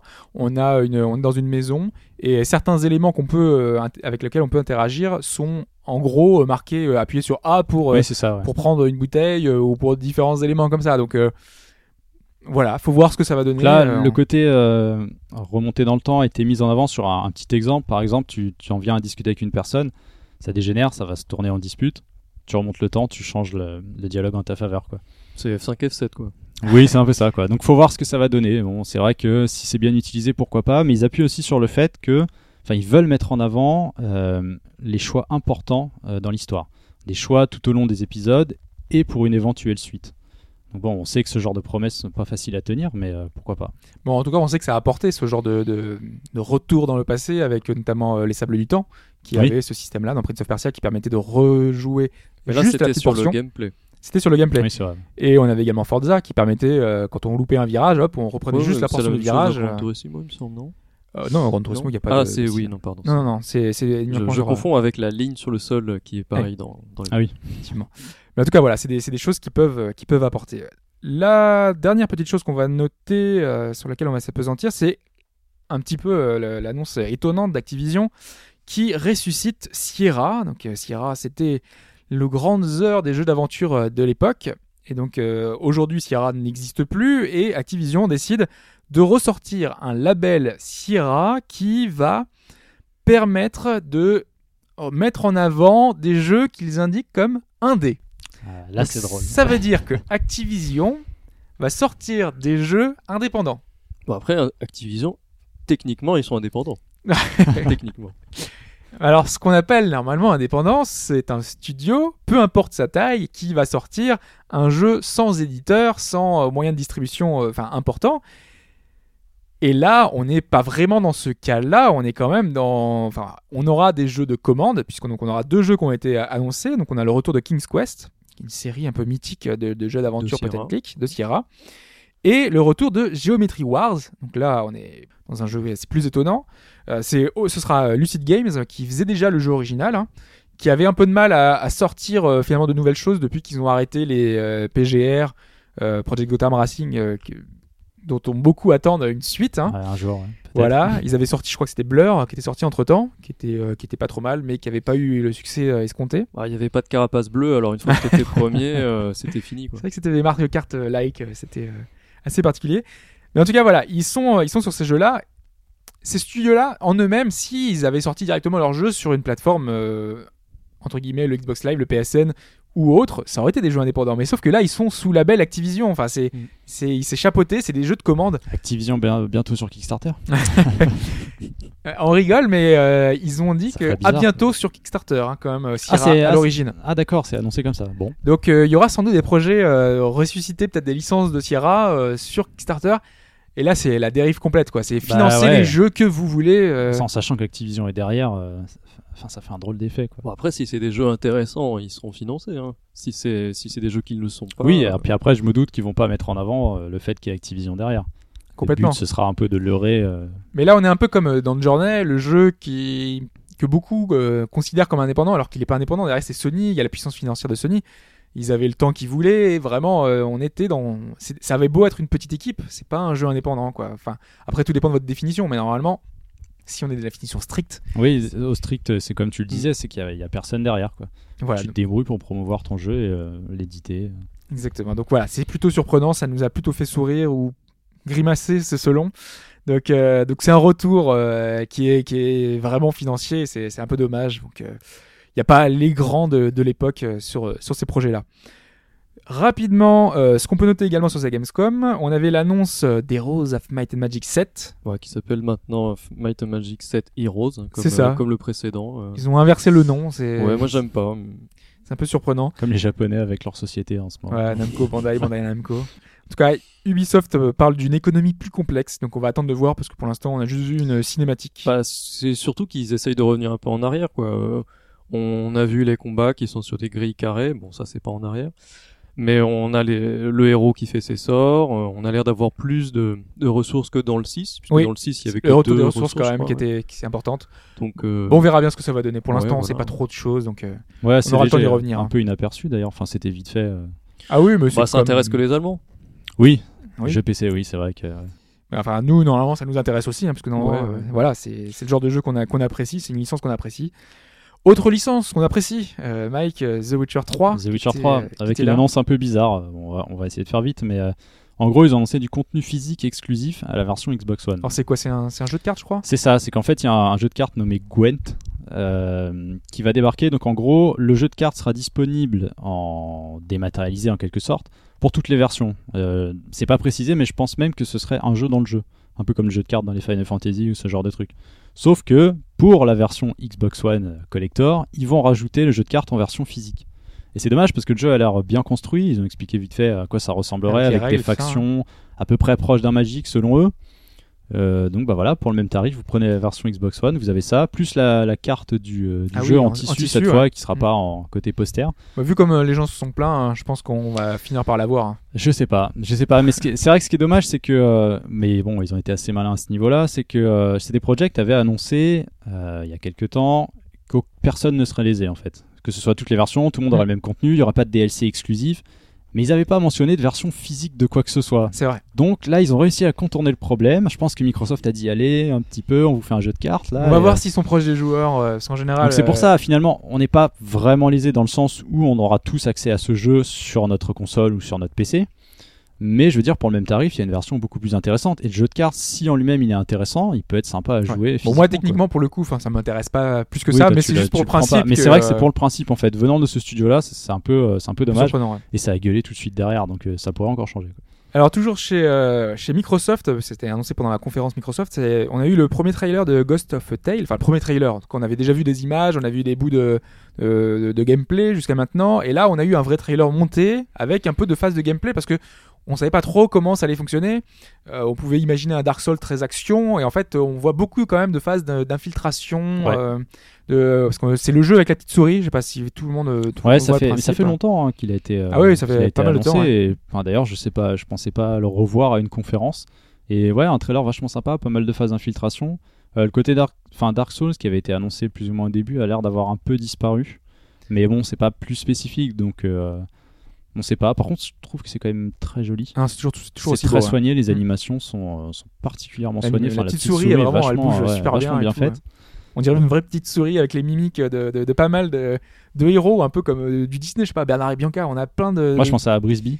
Oui, ça vous plutôt. parle. hein. Oui, ça, ça parle plutôt comme ça, ouais, effectivement. Donc, euh, enfin, moi, ça me botte bien. Euh, je crois que pour l'instant, ça a plus ou moins été, bah, c'était annoncé par la conférence Sony, donc ça devrait être un Microsoft. first. Ah, c'était Microsoft. C'était Microsoft. Ah, exact, ouais. C'est euh, Donc ce sera sûrement un- Microsoft. ouais. First euh, on Xbox One pour Voilà. l'instant, parce qu'il est déjà prévu sur PC, il me semble. Oui, ça fait quelques temps quand même sur PC. Ouais, moi ça me plaît, moi ça me plaît bien. J'avoue que. Alors, euh, autre, euh, autre petite chose qu'on a vu pendant cette Gamescom, euh, c'est les premières démos d'Unreal Tournament euh, 2014. Donc, on a eu des joueurs qui ont pu s'y essayer, puisqu'il y a des releases qui sont disponibles. Si vous allez sur l'IRC de, de- d'Epic, vous pouvez récupérer les premières releases. Pour l'instant, c'est non texturé. hein. donc, pour l'instant, c'est juste le moteur. On voit les différentes armes, on voit un petit peu comment ça fonctionne. On retrouve le feeling euh, de l'époque, donc euh, on a les mêmes armes, le flak cannon et tout et tout ça. Enfin moi je sais que j'ai pas mal joué quand j'étais jeune, donc du coup je, suis plutôt content, assez excité en voyant ça, en voyant tout ça. Euh, les cartes, j'ai cru en reconnaître au moins une, donc peut-être qu'ils sont en train de reproduire justement ces cartes à l'ancienne qu'on avait pu avoir dans le dans le premier Unreal Tournament, celui qui était à mes yeux en tout cas le meilleur, le 99. Donc, euh, donc voilà, pour l'instant ils sont en développement, euh, ça a l'air d'a- d'avancer, c'est du free-to-play, hein, on le rappelle, hein, totalement free-to-play. Et c'est développé par la communauté, du coup? Euh, bah, c'est développé par Epic et puis euh, en développement euh, en parallèle avec la communauté qui leur propose des choses euh, au fur et à mesure quoi. Donc euh, voilà, ça suit son cours, ça suit son chemin et pour l'instant voilà, on est c'est ce qu'on a pu voir euh, sur la Gamescom. Je pense qu'on va en terminer là d'ailleurs pour la Gamescom et on va parler un petit peu des d'autres annonces puisqu'il y a eu des choses à côté. Notamment la sortie cette semaine, puisque ça faisait quelques temps qu'on l'avait, enfin, peut-être deux semaines qu'il sortait au Japon, sorti au Japon, Ouais, il me semble que c'est ça. En tout cas, c'est assez récent quand même. hein. Il est sorti très très vite chez nous. et on parle donc de, c'est Phoenix Wright 5. voilà, voilà, donc porté sur iOS, euh, malheureusement euh, sur euh, 3DS pas sur. Android. Voilà. mais donc un portage vraiment excellent. C'est-à-dire que il y en a qui ont même dit que c'était la version définitive. Donc euh, visuellement, c'est beaucoup plus fin que sur 3DS. On a les voix, les cutscenes. L'affichage a été porté sur un seul écran, c'est-à-dire que un peu comme sur GBA à l'origine, euh, maintenant il y a des boutons sur les en haut à gauche et en haut à droite de l'écran pour sortir euh, ce qu'il y avait sur l'écran du bas sur 3DS. Mais donc, euh, comme le jeu était déjà en 3D à la base, on n'a aucune perte sur les sur les visuels. Là, c'est vraiment très très fin, c'est beau et C'est un peu ce qu'ils euh, avaient fait pour, euh, pour euh, 999 et d'autres titres euh, comme ça, euh, une remasterisation finalement un ouais, petit peu. mais euh, là c'était une remasterisation. Oui. C'est c'est aussi Là, ce qu'ils avaient fait avec euh, Phoenix Wright euh, Trilogy euh, HD. Mais euh, sur le Trilogy HD, ils avaient redessiné les, les sprites ou alors ils avaient repris euh, avant la compression euh, DS. Et donc euh, Là, c'est de la 3D, donc euh, Là, ils ont voilà, pu l'affiner quoi. Sur, euh, sur, les, sur les autres, les sprites n'avaient pas tout à fait les mêmes airs. et c'était un peu, ah, c'était un peu dérangeant. Alors que là, c'est vraiment identique, c'est super fluide. Donc, plutôt pas mal. Donc, Et surtout, c'est est moins cher. Voilà, c'est moins cher. Il est à 14 euros de base. Et on peut avoir le DLC avec l'orc à 3,99€. Mais ce qui fait à peu près 18 ou 18,50€ pour euh, les deux. Voilà. Donc, le euh, premier épisode est gratuit, je crois. Voilà, le Ouais. premier, la première. C'est divisé euh, en chapitres. hein, c'est euh, voilà. c'est pour ça que le premier épisode, c'est pas, c'est pas vraiment un épisode, c'est euh, C'est la première aventure, enquête, quoi, la qui première qui enquête. assez long quand même. hein, euh, Mm. En tout cas, plus long que les premières enquêtes dans les, pro- dans les précédents. Le, le jeu se télécharge gratuitement. Et après on paye à l'intérieur euh, on comme, paye, euh, voilà. comme ils le font, euh, ils le font souvent effectivement. En tout cas, voilà, c'est une initiative parce que c'est vrai que sur 3DS, euh, bon, là c'est encore en anglais, hein, il n'y a pas de traduction parce que c'est déjà le cas aussi sur 3DS. On l'avait uniquement en démat. Donc là, à choisir, c'est votre Ouais, plateforme euh, de choix quoi. Donc c'est ça qui est un peu dommage, c'est que le jeu est uniquement en anglais ou en japonais pour ceux qui préfèrent le japonais. mais- Alors maintenant, on va parler d'un retour euh, de- d'un- Ouais, d'une personne qu'on voyait souvent. euh, un peu un spécial. euh, bon, la news, on va dire, elle sert à rien, mais euh, j'ai un peu d'affection pour David Perry et euh, il y a pas longtemps, il s'est associé à One Big Game. À David Perry, on va rappeler, Voilà, c'est Cool Spot, Earthworm Cool Jim. Spot, Aladdin, sur. Mega Drive. Ouais. C'est il, il sort un peu du lot parce qu'il mettait toujours sa tête dans ses jeux, donc forcément on s'en souvient. Et donc là, il a euh, travaillé euh, avec euh, une société qui veut faire du caritatif. C'est-à-dire que d'après ce qu'ils disent, tous les gains de ce jeu sont reversés à des œuvres caritatives. Et donc c'est un jeu qui s'appelle euh, SXPD qui était sur iPad seulement et qui vient de sortir là cette semaine sur iPhone. Il est prévu sur Android plus tard dans l'année, mais il n'a pas de date. Et donc il On passe. se méfie de ça, hein, parce qu'il y a Ouais. plusieurs jeux comme ça qui sont pas arrivés depuis. Donc il, est euh, pour l'occasion. Avant il était payant entièrement. Là maintenant il est gratuit, un peu comme euh, Phoenix Wright. On a le premier chapitre gratuit et il faut payer pour les suivants. Et malheureusement, euh, c'est là où la news est un peu bidon, c'est que le, jeu est mauvais. Euh, Il y a aucune sensation. C'est une sorte de jeu de en- envie. euh, Graphiquement, c'est super beau. C'est une sorte de comics animé, un peu comme Mad World, en noir, blanc, rouge. Ça se passe un peu comme une course, un peu comme un wipeout où on tire sur les autres concurrents. Sauf que le but c'est de, c'est de tuer tout le monde. Et une fois qu'on a tué tout le monde, c'est fini. Et il y a 5 minutes de comics et on passe au, au niveau d'après. Et il y a au- aucune sensation. C'est lent, euh, c'est facile de tuer les ennemis. On peut quasiment pas se faire tuer. euh. Bon, j'ai pas, j'ai pas continué du coup, mais euh, je recommande pas. Effectivement, ça a l'air euh, assez particulier, mais en tout cas visuellement moi aussi j'avais pu regarder un petit peu. c'est très très beau. euh, Donc peut-être vu que c'est gratuit, vous pouvez toujours aller jeter un œil quand même malgré tout. Alors ensuite, euh, le premier anniversaire de Final Fantasy 15, euh, attends, 15, 14. Oula. on va un peu trop vite là. Ils vont t'appeler, tu vas avoir des procès. Donc là, l'anniversaire ce sera le 27 août. Donc déjà un an pour euh, pour euh, le MMO de Square Enix, Pour le, euh, le reboot, remake, en quelque sorte, le reboot, ouais, c'est vrai. pour la version 2.0 de FF14, avec pas mal de choses au, au programme, hein, puisqu'on avait déjà, ça fait déjà quelques temps euh, qu'ils annoncent, euh, qu'ils annoncent ça avec euh, avec des choses in game. Hein, ils font des, des petits événements, euh, des aléas dans, dans le jeu. En rapport avec euh, certains de leurs jeux, hein, puisqu'on a du, du FF13, euh, du FF11, euh, du Dragon Quest X. Ils Exact, vont aller ouais. jusqu'à voilà, faire des, des interactions interjeux de, de leur univers, de leur licence. On a plusieurs choses comme ça qui vont arriver jusqu'au donc c'est le 22 du 22 août au 1er septembre, une période gratuite pour tester le jeu. Donc euh, j'imagine que c'est sur toutes les plateformes. Ils n'ont pas annoncé, il n'y a pas de détails encore euh, pour l'instant. Mais euh, je pense que si on récupère le jeu, vous pourrez tous tester un petit peu ce que ça donne, sachant que voilà, le jeu est plutôt réussi. On en avait dit beaucoup de bien, donc Ouais, Nous, en ça, tout cas, ça va nous permettre de revenir de, de jouer un peu, de continuer un perso si vous le voulez, voilà. et puis de découvrir justement les festivités. Quoi. Donc elles ont déjà commencé, bah, vu que je suis un petit peu dedans en ce moment. Euh, Il y a quelques quêtes, euh, ce qu'ils appellent les quêtes événements. Euh, en 25 minutes, c'est torché. Ça n'a que- Ouais. peu d'intérêt. C'est dommage parce que pour des, des petites quêtes événements, en gros, vous récupérez. euh, Il y a trois trucs à faire dans, dans trois endroits différents, puisqu'il y a trois zones principales euh, dans le jeu. Et vous récupérez des feux d'artifice. Bon, bah, vous les lancez, ça fait une petite animation. Bon, c'est sympa. Et le, le gros tru- truc à récupérer, hormis des vêtements spécifiques, euh, des kimonos, des sandales, enfin des, des slips un peu Ah bizarres. mais ça, il avait déjà fait euh, pour les pour Ça, la apparemment, fête oui, de ça- l'été, pour ça avait différentes déjà- choses comme ça. Ça a déjà été Mm. mis en place. Euh, Il y a une danse à récupérer, la bombo danse. Ah, c'est marrant, mais c'est dommage que ce soit pas plus intéressant, quoi. Pour l'instant, les trois quêtes qu'il y a, euh, ouais, en 20 minutes, vous avez fini, quoi. Ah, mais j'imagine que ça va être un peu la même chose, sauf que tu récupéreras, euh, enfin, je sais pas, euh, l'habit de, de Lightning euh, ou des petits, des petits Oui, trucs ça comme doit, ça. être, ouais, ça va être pareil. En gros, tu profites d'acheter tout ce qui passe pour, pour pas les rater. Ouais. Parce que je sais que niveau Dragon Quest, euh, je crois qu'on avait euh, le, le chapeau euh, euh, roi gluant. Enfin, enfin, euh, on est dans le Dragon Quest, on est dans les, dans tout ce qui est un petit peu euh, cet environnement-là. On va terminer cette actu qui est assez longue, du coup, avec la Gamescom, euh, sur euh, les brèves, avec un petit peu euh, ce qu'on a, ce qu'on peut dire brièvement. On a, on avait évoqué la semaine dernière Azure Striker à Gunvolt. On avait dit qu'il devait y avoir l'annonce de la date lundi euh, On pour les USA. à la minute près, peut-être. Voilà, on n'avait pas pu le faire puisqu'ils ont attendu un peu plus de jours, je crois. C'est mardi ou mercredi que ça arrivait. Donc ça sortira, ça sortira le 29 août aux USA. Donc quelques jours après euh, Finalement, c'est assez rapide. le Japon, voilà. Et nous, chez nous, euh, on est toujours en attente, mais ils ont annoncé quand même que ça devrait arriver prochainement. Pas tout de suite, tout de suite, mais ça devrait arriver. Ça viendra. D'ailleurs, à ce niveau-là, on a euh, Shovel Knight qui, lui, sera euh, annoncé et annoncé pour mi-septembre cette fois. Oui, il y a une dé- déclaration de- des développeurs à la Gamescom, Voilà. je crois, c'est ça. hein. Exactement.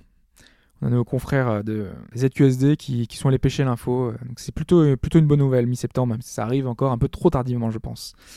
Ensuite, on a une, une autre date, celle de Never Alone, dont je vous avais paré et j'avais dit que c'était un peu le truc qui m'avait tapé dans l'œil à Eskimo l'E3. et un loup. Exactement. Et qui arrivera le 4 novembre. Euh, D'après Gamecult, donc euh, la démo est un peu décevante à cause de la technique, puisqu'apparemment il y a pas mal de bugs. Euh, des, des problèmes, par exemple, le, le petit renard ne s'accroche pas forcément à, à chaque fois à une plateforme. C'est assez gênant pour un jeu entre guillemets de plateforme. Mais c'est quelque chose qui se corrige, ça, du coup. Exactement, mais sauf qu'ils ont trois mois, donc c'est très court. Mais euh, sinon, ils ont été emballés par euh, l'ambiance, par euh, la, la musique, par graphiquement, c'est plutôt réussi. Donc c'est assez prometteur, mais avec le bémol du gameplay, euh, avec euh, quelques impré- imprécisions. L'autre euh, l'autre brève, euh, on a le retour d'Hiroshi Yushi, le papa d'Ikaruga, de Radiant Silvergun, Et Gradius 5. de Radius 5, effectivement. Ah, qui a bossé Kokuga sur euh, oui voilà et qui a bossé aussi sur beaucoup de décors dans la plupart des jeux de trésors à l'époque parce Ouais. qu'il est il est graphiste en fait. Gunstar Heroes, euh, pas mal de titres comme ça, qui est donc sur un nouveau shoot 'em up sur PS4. Mais pas avec trésor, moi ça Non. me gêne. Mais avec M2, quand même. Et M2 qui a fait beaucoup de, de belles choses euh, ces derniers temps, qui est un peu spécialiste de la 2D, qui a fait les merveilleux remakes euh, euh, des, des, des jeux Sega, les Sega 3 cla- 3D classiques. Donc on, voilà, on, en a dit tellement de bien, et ils ont un souci finalement euh, du détail, des belles choses, des pixels, qu'on se dit ça peut donner quelque chose de super intéressant. Donc on verra avec ce que ça peut donner sur PS4, là où ils auront peut-être un peu plus de moyens que ce qu'on avait vu sur Kokuga justement, qui était qui manquait un peu de pêche parce que justement ils avaient pas beaucoup de sous et donc ça, ça se voyait quoi. Euh, dernière euh, dernière petite chose, c'est le Deux vrai... tweets. C'est ça. Voilà, on, on va pas commenter plus. Coupe la fin, non? Phil Fish qui a dit comment ça se fait je ne suis pas vérifié sur Twitter? Eh ben si je suis vérifié, je sors Phase 2. Voilà. Alors est-ce que est-ce qu'il plaisantait Ah, C'est Phil que- Fish, hein. donc bon, c'est pas. Toujours dans le l'ambivalence. En plus, il peut changer d'avis du jour au lendemain. Donc euh, C'est vrai. Nous, on serait pas contre. Il suffit que son café soit froid pour que. C'est vrai qu'il il reçoit beaucoup de critiques, mais aussi des fois il le- il les provoque aussi pas mal. Donc euh, c'est un, personnage assez particulier. Voilà, bah on a terminé sur ces longues, longues, longues actualités. Et ouais, malgré le, un mois calme euh, en sortie, il y a quand même pas mal d'actu quoi. Bah il y a la Gamescom. Ouais, voilà. C'est vrai. Donc on va pouvoir passer à quelques avis et notamment sur The Forest.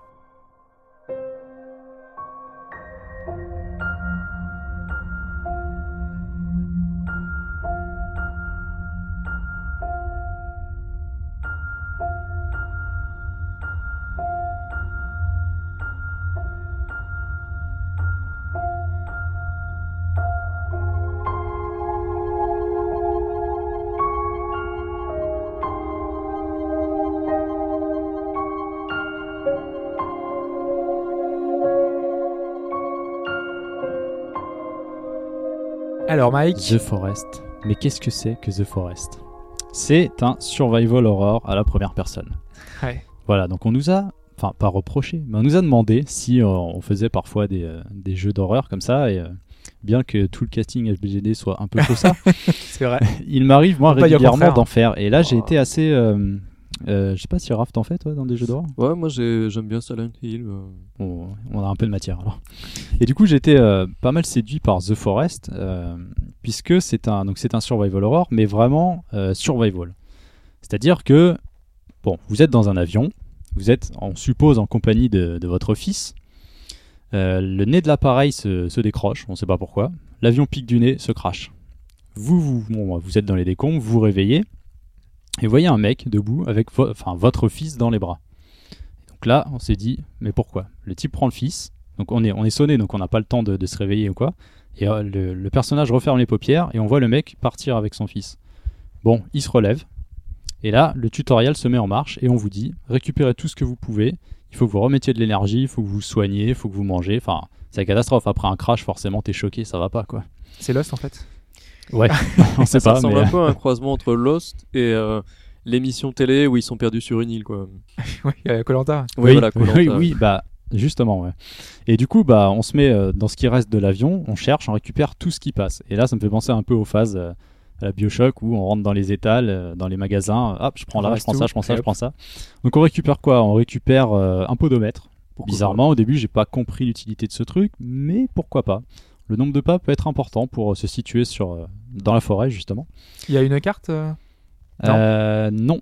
Alors, Un radar, peut-être J'ai pas souvenir d'avoir vu une carte. Euh, Alors, il y, a y une sorte de radar, c'est-à-dire que à chaque fois que tu crées un bâtiment qui va faire en quelque sorte ta maison, quoi qu'il arrive, il sera indiqué dans ton champ de vision ou sur le podomètre, Ouais. qui donnera à peu près une indication. Quoi. Donc, on récupère de- des bouteilles d'alcool, on récupère des médicaments, des barres d'énergie, des boissons gazeuses, et tout ça va avoir une certaine incidence sur nous. Donc, par exemple, médicaments, ça va vous remettre de la vie si, pour une raison diverse, vous en perdez. Euh, les barres chocolatées, un peu d'énergie, de l'énergie et de la faim. Euh, les boissons gazeuses, c'est de l'énergie, puisque vos jauges de vie euh, se présente de la façon suivante. C'est-à-dire qu'en bas à droite de l'écran, il y a une jauge de vie, une jauge d'armure, une représentation graphique de votre estomac. Donc la faim est prise en compte. Une jauge de fatigue, en réalité il y a deux jauges de fatigue. Une générale qui va baisser en fonction de tout ce que vous allez faire et une quasiment instantanée, par exemple pour porter des objets ou donner des coups, qui va réduire beaucoup plus vite. Donc, euh, enfin, j'ai pas de- d'exemple en tête, mais il y a peu pas. euh, Dark Soul en fait. Tu esquives. Oui, exact. et- Tu as une barre de stamina. Oui, c'est vrai, une barre d'endurance, c'est un peu ça. C'est-à-dire qu'en fonction des, des, des, des choses que vous allez faire, euh, elle va descendre plus ou moins rapidement, vous empêchant par la suite de- d'en enchaîner d'autres. Et donc, le but, en sortant de cet avion, c'est que vous allez trouver un peu l'objet, l'arme du jeu, quoi. Une hache. Ah, ah. Pourquoi c'est un peu le truc principal? C'est que, comme je l'ai dit, c'est un jeu de survie. Et avec cette hache, ben, vous allez jouer au bûcheron. Puisque vous êtes dans une forêt. Forêt qui, je n'ai pas précisé, est générée aléatoirement euh, à chaque nouvelle partie. Donc on peut aussi bien être à flanc de falaise euh, au sortir du crash de, de la carcasse de l'avion que dans une pleine forêt en bord de plage ou en plein milieu avec des rochers, un petit lac. euh. Donc on prend cette hache, le tutoriel nous dit ouvrez votre livre de survie. Et là le livre de survie ça va être votre interface en fait pour créer euh, tout ce qu'il est possible de faire, c'est-à-dire des bâtiments, des pièges, euh, un feu de forêt, euh, des armes aussi. Mais tous ces objets principalement sont faits à partir du bois évidemment puisqu'on est dans la forêt. Donc on va couper différents types d'arbres. En fonction de la taille des arbres, on aura des, tailles de bois différents, donc des bâtons de bois pour des petits arbres, des bûches pour les gros arbres qui vont permettre de faire des maisons, des gros pièges, pièges qui ne fonctionnent pas actuellement puisque j'ai pas précisé, c'est vrai. Euh, c'est une version alpha en Ouais. early access, donc il y a encore beaucoup, beaucoup de bugs, des bugs de collision. Par exemple, quand vous êtes Faut dans le dire, le- on est à la première personne, je sais plus si tu l'as dit. Oui, euh, on est vas-y, vraiment on est à la première quelque chose d'assez ambitieux graphiquement quand même. C'est assez réaliste. Ouais. euh, le, le- ce qu'on appelle le, enfin, le body awareness, euh, la, la, pré- la- comment présence dire, des la- la membres, présence de- du corps en quoi, ouais. est vraiment bien réalisé. Et ça se comprend dans le sens où leur objectif c'est aussi de faire une version pour l'Oculus Rift. Ouais, c'est ce que j'allais dire. Est-ce qu'il y a une version de Immersion prévue, euh, renforcée. Donc moi actuellement j'ai pas de dev kit donc je pourrais pas vous dire ce que ça donne, hein, mais euh, c'est prévu. Et si c'est un jeu d'horreur en plus, ça doit être encore plus flippant. Alors pour l'instant, à la limite c'est peut-être le seul petit truc qui me chagrine, c'est que je ne vois que le côté survival, que le côté horror. Ah. Le côté horreur, Pourtant, est- j'ai vu des images, euh, c'est quand même euh, assez. Mais le jeu est en fait assez limité, c'est qu'on est en alpha et hormis le fait qu'il y ait des bugs, euh, certaines features sont pas encore débloquées. La, zone, bien que grande, vraiment très grande et euh, générée assez, de façon assez sympathique, euh, sera limitée aussi. Un message apparaît, va vous dire non, cette version du jeu ne vous permet pas d'aller plus loin. Oui, alors le côté horreur il existe, mais on n'est pas obligé de tomber nez à nez tout de suite, ça peut prendre un certain temps. C'est-à-dire que dans le jeu, vous avez en quelque sorte deux vies. Parce que bon, euh, la chose à faire, c'est qu'il faut éviter de passer la nuit à découvert. Euh, la nuit, euh, c'est vraiment le, le côté très dangereux. Un peu comme jeu, Minecraft où on est. y a- c'est- les bah, dans l'idée, ça quoi. fait beaucoup penser à Minecraft, c'est vrai, mais de, de façon beaucoup plus poussée. Donc, bah, va falloir vous faire un abri pour passer la nuit. Abri qui est le seul moyen de sauvegarder. En sachant que lorsqu'on sauvegarde dans cet abri, ça passe environ 12 heures de jeu. C'est ce que j'ai estimé à peu près. Donc, en gros, dès que la nuit tombe, vous pouvez sauvegarder, hop, vous passez directement au jour. Vous êtes sécurisé. C'est déjà c'est bien d'avoir de pouvoir sauvegarder parce que vu que tu, tu disais que c'était général aléatoirement, moi je m'étais dit que c'était comme un rogue- roguelike et finalement il n'y avait pas de sauvegarde quoi. C'était t'as une partie one shot qui dure euh, une ou deux heures. Donc là apparemment les durées sont c'est pour ça qu'en quelque sorte, longue. d'avoir euh, quand même un scénario en fait. Donc, euh, Bah, je- enfin, on le sent pas pour l'instant. euh, ça m'a Il y a, l'air. il y a une fin sur cette euh, sur cette alpha. hein, Bah, moi, je ne l'ai pas atteint et je suis, j'en suis pas certain puisqu'en fait, voilà, donc, comme je disais, tu as deux vies. Quand tu perds la première, donc face aux autochtones qui sont apparemment, euh, ce seraient des mutants, des mutants à forme humaine, un peu spécifiques, Un peu et, moche, euh, mais assez puissants parce qu'ils peuvent grimper aux arbres, vous sautez dessus, ils ont l'air d'avoir une dimension sociale assez développée. Euh, quand par exemple ils se baladaient, ils, tombent sur vous, ils sont que deux. Ouais. En fait, vous vous jaugez avec l'ennemi. Ça va pas rentrer en combat tout de suite. On attend, on voit, et ils vont se mettre à pousser des cris. Hop, il y a les renforts qui arrivent. Donc toi, Mhm. t'es avec ta hache, et puis tu galères, quoi. T'essaies de les tuer comme tu peux. Ouais. Et donc il y a deux vies. Donc cette vie, la première vie qu'on va perdre, en fait, on va juste s'écrouler. Ils vont vous attraper, ils vont vous amener dans une caverne. Et c'est là que le côté Ah ah. horreur commence à surgir, en fait. Parce que moi, j'ai vu des trucs un peu bizarres. Mais le problème, c'est que voilà, euh, bon, quand on est dans les, dans les cavernes, pour l'instant, elles sont pas développées. Ils ont, ils ont annoncé qu'il y a un système qui serait mis en place où, en gros, on jouerait au-dessus, mais on jouerait au-dessous dans les cavernes avec pas mal d'embranchements, euh, bah, des monstres, beaucoup Ouais. de monstres. Il y a des nouveaux monstres arrivés, il y a plein de choses qui seront mises à jour. Ouais, et les monstres c'est comme des créatures un peu un peu étranges. Hein. Alors, euh, des- au début, on voit des, des mélanges, des sortes euh, d'humains, mais il y a des espèces de mélanges, et je sais même pas comment c'est possible en fait. On se dit que c'est un professeur ou quoi. Alors peut-être, la dimension scénaristique, je sais pas comment elle va être développée. Il n'y a pas beaucoup d'annonces à ce niveau-là. Je pense que c'est vraiment le côté expérience survie qui est, qui est mis en avant actuellement. Donc ouais, pourquoi pas. euh, Est-ce qu'il y a, enfin, il y a une- un background autour de l'île Il y a peut-être des, des- des- des éléments de scénario, peut-être des, des feuilles ou des trucs à, à récupérer euh, Pour l'instant, non. Euh, Je pensais que ça passerait aussi par euh, justement la particularité de ces mutants, voire même ce qu'on peut trouver sur l'île, puisque par exemple, moi je suis tombé à un, en- à un endroit où il y avait un camp avec des tentes. Alors, Ah. est-ce que des gens se sont échoués là aussi avant? Il y a un bateau, par exemple. On peut trouver un bateau échoué. Donc, euh, est-ce que c'est une île euh, Moi, isolée d'un euh, archipel pas, quelque part euh, une, une île où il y a eu des expériences, donc une île, le- genre l'île du docteur Moreau avec des, des- des choses qui se sont passées. C'est possible, mais enfin ça, ça me chagrine un peu. Enfin, ça me chagrine. Ça m'inqui- ça m'inquiète pas non plus, mais c'est que dans l'avion au début, il y a que deux personnages. Il y a que nous et l'enfant. Est-ce que c'est voulu? Est-ce qu'ils n'ont pas encore mis, je Ah, sais pas, des passagers pour dire, ouais. voilà. Est-ce que finalement tout ceci n'est que le fruit de votre imagination Ou en fait, Bon, tu es pas, le mais- président des États-Unis. Peut-être. Ah Peut-être. Voilà pas mal de choses. Alors visuellement, c'est très chouette. Les ambiances sont vraiment très soignées. Euh, c'est leur but aussi de faire un jeu vraiment très joli malgré le côté indépendant. Bon, bah, Incroyable, la forêt est-elle bien rendue? Parce que c'est quand même le titre. Ah c'est beau, l'ambiance, l'ambiance sonore, bon même si c'est pas fini, hein, l'ambiance sonore et visuelle, il y a encore un peu d'aliasing, c'est pas encore super optimisé, je vous conseille d'ailleurs d'avoir une bécane assez solide, c'est vraiment une alpha, donc pour l'instant c'est encore en optimisation. Et quand même, est-ce que c'est intéressant finalement C'est peut-être le, pour le principal. Eh bah- Est-ce que tu t'es amusé toi dans, cette Bah ouais, bah, je, me suis, je me suis vraiment pris au jeu, euh, ça m'a... euh, ça m'a ça m'a vraiment attrapé en fait de me dire euh, enfin d'ouvrir le livre de se dire ah je peux faire ça ça et ça mais ça va me prendre des plombes en fait et finalement tu t'en viens à, à vouloir garder ta survie à survivre le plus longtemps possible parce qu'en fait quand tu meurs définitivement donc la deuxième vie en quelque sorte ça te dit le nombre de jours survécus en fait et après bah t'as pas le choix tu dois recommencer une partie Ah, tu peux pas recharger la sauvegarde, elle est effacée quand tu meurs? Effacer, je sais pas, mais je vois pas l'intérêt en fait de la reprendre. Euh, Je Ouais. pense que c'est plus simple de repartir sur une base et de se dire je vais peut-être évoluer plus rapidement, faire ça différemment. Ouais, ambiance sonore, par contre, ouais, l'ambiance sonore, ça c'est vraiment un point que j'aime vraiment beaucoup. Il y a quasiment pas de musique. Il y en a de temps en temps, mais c'est vraiment l'ambiance de la forêt, donc euh, les feuilles qui tombent, les oiseaux qui chantent, euh, les mecs qui crient, qui arrivent bientôt pour vous défoncer. enfin voilà, ce genre de choses quoi. Il y en a beaucoup d'ailleurs de monstres où c'est. euh, Euh, ouais, ça peut aller assez vite. Tu peux en croiser deux, comme tu peux en croiser 5-6. Alors, assez étonnamment, la nuit, ils savent se servir des torches. ah, Enfin, de torches, même de lampes à pile, lampes électriques. Là. Et donc, euh, au loin, tu vois une lumière et tu te dis, je vais pas aller par là. je vais aller de l'autre côté. donc, ça fait un, un cocktail assez réussi que je trouve vraiment, euh, vraiment sympa. Le- la première personne est vraiment très chouette. euh, Enfin, le côté bûcheron m'amuse assez. Il y a beaucoup de possibilités de création. Il y a aussi dans l'inventaire, j'ai pas mentionné vite fait, euh, puisque vous avez donc le livre de survie, mais aussi un inventaire, votre sac à dos en fait. Donc quand Ouais. vous le sortez, en gros, il déplie ses objets. aussi. euh, Euh, non, il y a un certain nombre d'objets, mais c'est pas précisé en fait. Et vous pouvez faire des combinaisons. Par exemple, j'ai récupéré de l'alcool dans l'avion, j'ai récupéré du tissu. Bon, bah j'ai fait un cocktail Molotov. Il suffit de combiner les objets. Alors pour l'instant, les combinaisons ne sont pas données. Je pense que c'est pas le but. Le but c'est de les découvrir un peu comme dans Minecraft. Euh, un bout de bois et euh, un bout de tissu, pareil. J'ai fait une torche. Bon, une torche qui peut me permettre d'éloigner les ennemis, puis de leur taper dessus et de les enflammer un peu, quoi. Pourquoi pas?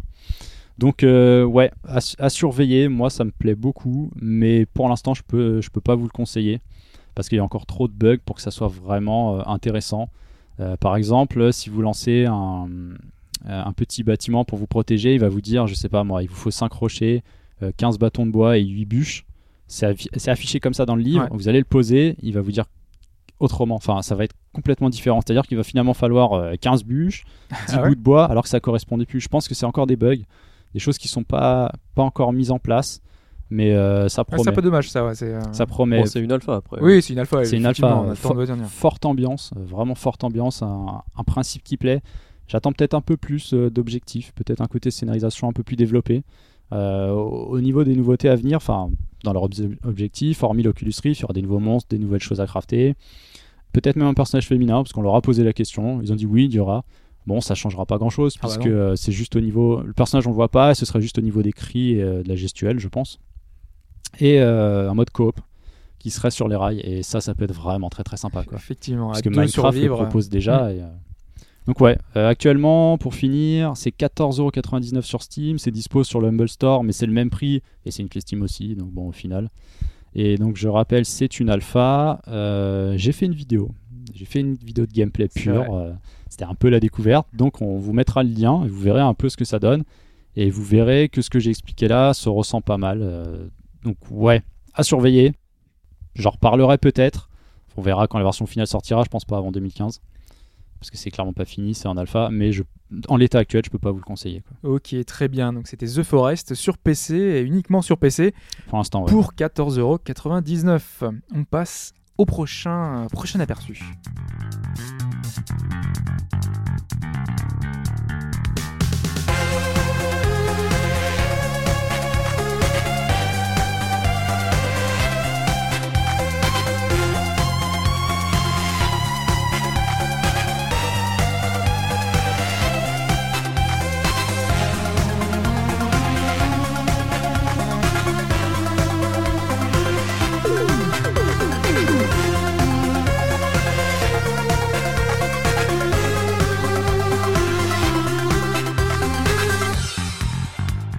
Donc, Crypt of the Necrodancer, c'est un jeu indépendant, c'est un roguelike qui a toutes les caractéristiques du genre. Donc, on, on progresse dans les donjons.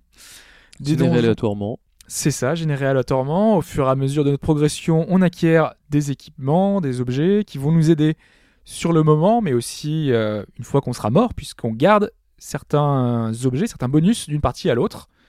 C'est en 2D, euh, présenté vu de dessus, avec un bestiaire assez classique, hein, puisqu'on retrouve euh, des squelettes, euh, des, Des slimes, dragons. des dragons, ple- plein de petites choses, des chauves-souris. Sauf que le titre a une particularité majeure. Ce n'est pas le scrolling, Ah, un mince. petit peu le, le running gag. C'est plutôt l'aspect jeu de rythme. Donc, comment ça se fait? En fait, tous nos déplacements se font case par case. On est sur une grosse grille, hein, finalement, pour, pour simplifier, et ils doivent être coordonnés sur le rythme de la musique. Donc nous, on va devoir se déplacer sur le rythme de la musique. On doit appuyer, en fait, dans le bon tempo. Donc on appuie sur les flèches directionnelles pour bah, finalement se déplacer, aller dans le, dans le sens qu'on veut. Mais tout ça sur le rythme de la musique et le rythme qui est affiché sur l'écran. En fait, on a un petit euh, un battement de cœur. un battement et de cœur. À chaque battement, il Ah, faut ça me fait penser au jeu Flash euh, des indépendants. qu'on avait fait Ouais, effectivement. On devait, euh, on était un, un médecin et on devait faire revivre certains patients. Enfin, revivre, sur un rythme. ouais. Exactement. Donc, on est sur ce principe-là finalement. On Sauf doit que là, le, le rythme ne change pas. hein. C'est vraiment juste Ouais. toujours pom. C'est toujours le même. D'accord. Sauf Donc, si euh, on active certains, certains éléments. Peut-être en fonction de la difficulté, il peut changer, non? Euh, Il y a des pièges en fait qui réduisent la vitesse ou qui augmentent la vitesse, mais ça reste, euh, c'est plus mécanique quoi. Et il y a un système de combo. C'est là un peu le côté musical. C'est tant qu'on rate aucune touche et c'est un petit peu dur, on a un multiplicateur d'argent qui permet ensuite d'acheter des meilleures armes. C'est ça, parce que l'or est primordial dans le jeu finalement, parce que pour acheter une armure chez le marchand, pour acheter une meilleure épée, pour acheter une meilleure pioche, parce qu'on peut casser les murs avec, euh, avec une pioche, une pelle, on a différentes choses comme ça qui vont nous, qui nous barrer le passage, donc on va avoir besoin de ça, Euh, pour acheter de nouveaux sorts qui vont permettre par exemple de geler tous les ennemis à l'écran, pour acheter de la nourriture qui va nous régénérer de la santé, un tas d'autres choses, hein, parce qu'on peut acheter vraiment beaucoup de choses, c'est vraiment le, nerf de la guerre, c'est l'or, et c'est donc important d'avoir le rythme. Parce que c'est vraiment euh, ce qui va nous permettre d'avoir de l'or. Et déjà de bouger. Et de bouger, si oui, t'as pas que tu ne bouges pas. C'est encore plus important parce que le jeu est dur. Un peu comme euh, Rogue Legacy, on va mourir souvent. On va devoir recommencer des parties régulièrement. Ce qui rend finalement le jeu difficile, c'est l'approche des combats. Parce qu'en fait, on est sur un quadrillage et chaque monstre, chaque arme a ses spécificités. Euh, au niveau des armes, en fait, on a par exemple l'épée qui tape euh, devant nous. On a la lance qui va taper deux cases devant nous. Donc en fait, chaque arme a une euh, dimension stratégique d'approche euh, pour, les, pour les monstres, puisque les monstres ils vont être une case à côté, et donc suivant l'arme qu'on a, on va pas attaquer de la même façon euh, suivant l'arme qu'on a. On a le fouet qui va attaquer en, diagonale, on a différentes armes comme ça qui vont faire qu'on est, euh, qu'il va falloir apprendre chaque arme, comment ça se manie, comment ça se, joue, et les armes qu'on trouve ou qu'on achète. hein. Donc ça va être totalement changeant d'une partie sur l'autre. On va être amené à utiliser beaucoup d'armes différentes. L'autre point que j'ai dit, c'est les monstres, puisque les monstres ne se déplacent pas de la même manière et n'attaquent pas de la même manière. Par exemple, le dragon dont tu parlais tout à l'heure, il a une, un Il super. a une attaque euh, spéciale qui voilà. fait euh, une ligne complète, donc il vaut mieux pas être en face de sa bouche. voilà, il fait son méga coup de flamme là et il te, il te crame la gueule euh, Et tout en face de leurs toi. attaques se font en fonction de tes déplacements ou ils ont leur propre rythme? Eux, ils suivent le rythme, donc si tu ne bouges pas, eux bougent. D'accord. C'est c'est là que c'est un peu différent des autres euh, roguelikes. c'est pas en fonction de tes déplacements, c'est toujours en fonction du rythme. Donc tu peux vraiment pas te reposer, il faut toujours bouger. Il y a même un Oui, objet. parce qu'en plus, il y a le multiplicateur qui est là. Ouais, voilà. Ouais. Il y a même un objet que je déconseille fortement qui te tue si tu ne bouges pas en même temps que le rythme de la musique, donc tu ne peux pas te, te reposer euh, une, ne serait-ce une seule seconde. Alors quoi. pour- pourquoi Donc, euh, récupérer cet objet? Je ne sais pas. Il y, a- il y a différentes choses qu'on n'a pas trop compris. Par exemple, il y a, un- il y a l'hôtel. euh, euh, Enfin, il y a des hôtels. Euh, Bah, ils ont la- toujours en fait un apport bénéfique Ouais. et un apport euh, un peu euh, triste, on va dire. Bon, souvent les hôtels, euh, je, je déconseille de les prendre parce que c'est souvent Alors, plus triste que. Il y a- l'hôtel de sang, par exemple. il te donne ta vie à fond, mais il te récupère tous les objets que tu avais sur toi. Donc Voilà, si tu avais une super épée, tu perds tout. Enfin, vraiment tout. Si tu c'est avais un une super armure, hein. tout ça. Donc, euh, bah, voilà, c'est à toi de voir si c'est vraiment euh, bien. Et ou tu pas. le sais avant de, Non. de le valider cet hôtel Non, c'est le, le côté roguelike. Tu, tu découvres chaque objet, comment il marche. Il n'y a pas Mais d'explication. après, visuellement, tu vois quand même. C'est la première fois, tu sais pas, surtout. Ouais, ouais. C'est ça qui, qui surprend. Il y a une approche différente, euh, sachant que les ennemis, euh, je le disais, je disais pour le dragon, il attaque euh, en tout droit. Par exemple, il y a un minotaure. Lui, il a une espèce de, de pattern qui fait que tous les 3 ou 4 pas, il tombe, il tombe au sol. Mais sauf qu'il est super puissant. Donc globalement, si tu tournes autour de lui quand il est pas par terre, si c'est pas cassé la figure avant, tu vas te faire défoncer parce qu'en un coup quasiment, il te, il t'enlève toute ta vie. Ah, donc en gros, tu te dis, je vais l'épuiser. quoi. Donc en fait, tu attends qu'il tombe par terre et euh, tu lui tapes dessus. Et après, tu te barres et après, tu vas le taper. Donc chaque ennemi a, a ce, a, a une approche différente, sachant euh, que euh, pour euh, un peu te familiariser avec ça, tu peux débloquer, enfin tu débloques pas mal de choses dans l'aventure. Il y avait notamment une salle que tu vas débloquer où tu peux t'entraîner sur chaque monstre. Donc tu peux t'entraîner à, euh, te battre avec euh, certains monstres en particulier pour pouvoir euh, essayer de, comprendre comment fonctionne leur, pa- leur pattern. Et c'est assez intéressant. Donc on se demandait finalement si avec tout ça le résultat est concluant. La réponse est oui. Tout simplement oui. Euh, franchement on s'est pas mal amusé. Ouais, il y a un mode de joueur qui est vachement Ouais. fun. euh. Bon, c'est le même jeu, mais euh, du coup, à deux, c'est quand même vachement plus sympa euh, de parcourir les donjons. Alors, faut euh, que de... vous soyez en rythme, non? Ouais, les deux. Les ouais. deux. D'ailleurs, euh, ton- le combo est commun aux deux joueurs, donc on perd le combo tout le temps. Ah, Premier ouais. qui rate, ah, c'est fini. être tu, pas mal, tu le cries dessus. Tu vois, Mais bon, c'est pas si important que ça. euh, à partir du moment où t'as pas l'objet qui tue, à partir du moment où euh, tu n'es pas sur le rythme. En tout cas, le jeu est punitif. Euh, malgré tout, on a envie de persévérer parce que le gameplay demande du skill. Si tu meurs dans le jeu, ce sera toujours de ta faute. Finalement, c'est toi qui as euh, mal vu un truc, c'est toi qui as mal euh, appréhendé une situation. C'est toujours toi, c'est le joueur qui a la main, c'est lui qui va faire que la difficulté est là ou pas. Donc tu peux t'en prendre qu'à toi-même finalement. Et chaque partie, à chaque fois que tu recommences, tu vas aller plus loin parce que tu as appris finalement d'un ennemi, tu as appris d'une situation. Euh, je l'ai dit, hein, chaque niveau est aléatoire, mais malgré tout, tu continues à progresser parce que tu t'habitues au jeu, tu t'habitues à chaque monstre. Et c'est ça qui est, intéressant. Euh, c'est aussi intéressant parce que le jeu nous permet, entre autres, de découvrir à chaque fois euh, de nouvelles choses, de débloquer pas mal de, nouvelles, de, de nouvelles choses. On va, y, on va y venir. Déjà des nouvelles zones. Il y en a quatre en tout dans le jeu, quatre environnements totalement différents à chaque fois. Le premier, c'est quelque chose d'as- d'assez donjon classique.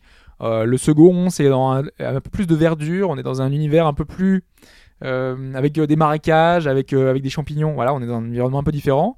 Et chaque zone comme ça est- a des particularités et des monstres différents. Chaque euh, vraiment, les quatre zones ont quatre euh, bestiaires très très distinctes. Euh, Il y en a un qui a des mimiques. il y en a qui ont des, un doppelganger, donc vraiment le même apparence que toi, Ouais, qui est en face de toi. C'est c'est assez marrant. Là, dans, parce que c'est une early access, on a accès qu'aux trois premières, trois premières zones. Euh, donc euh, pour l'instant, on peut se faire la main euh, là-dessus, mais c'est déjà très très long et très très costaud pour y arriver. Donc vous verrez, il n'y a, il y a pas de souci, ça va vous faire votre quota d'heures, euh, vous en aurez pour votre argent là-dessus. comprendre que les boss étaient particulièrement délicats. Ils sont délicats, surtout aussi parce que à chaque fois qu'on arrive à un boss, il y en a parmi trois différents. Donc c'est des boss aléatoires. À la fin d'une zone, en fait, tu peux tomber sur soit un boss, par exemple, il y en a un qui est, qui est assez marrant avec des congas. Euh, qui a une, espèce de, de horde de zombies à sa, solde, donc euh, qui, sont dirigés à la queue leu et qui, te foncent dessus. Donc toi, tu dois essayer de, les, tous les vaincre en même temps. Euh, Il y a différents monstres comme ça qui sont sur des thèmes donnés. Il y en a un, c'est une espèce de, d'échiquier, donc il y a des pièces d'échecs un peu qui sont positionnées, et l'autre qui peut, le, le boss qui se téléporte de partout. Il y a une approche un peu différente de chaque boss qui fait que à chaque fois que tu penses retourner au boss, euh, t'as la surprise de quel boss tu vas affronter, quoi. Donc tu t'habitues pas forcément au même. Et, D'accord. donc euh, t'as- et ça change un T'as petit des peu, fois quoi. pas le temps d'apprendre son schéma Voilà. d'attaque que. D'accord. Ouais, surtout que les boss sont accompagnés, donc euh, déjà, Ouais, toujours, euh, ouais. soit t'essayes de tuer d'abord les autres monstres avant de tuer le boss, et euh, c'est, enfin, faut prendre le coup pour réussir à tuer les ennemis sans qu'ils te contre-attaquent. Euh, donc, euh, en, en général, euh, tu meurs assez vite quand même. Ouais. La possibilité de casser les murs, l'intérêt de ça, c'est quoi? C'est super drôle. Pour moi, c'est un des points les plus, euh, on va dire, originaux. euh, c'est-à-dire que t'as des salles, t'as des portes, mais en fait, tu t'en fous. Tu, tu creuses à côté de la porte. euh, tu- Des fois, il y a des petites salles secrètes, euh, il y a des téléporteurs. euh, D'accord, donc il y a des y a trucs des dans les objets murs cachés, euh, Il y a ouais. plein de bonus, ouais. D'accord. Ouais, effectivement. ouais, Donc euh, c'est un peu plus exploration. Euh, À deux, c'est marrant, quoi. Tu creuses chacun de son côté. Ouais, on euh. part à tout- chacun de son côté, c'est- plutôt sympa.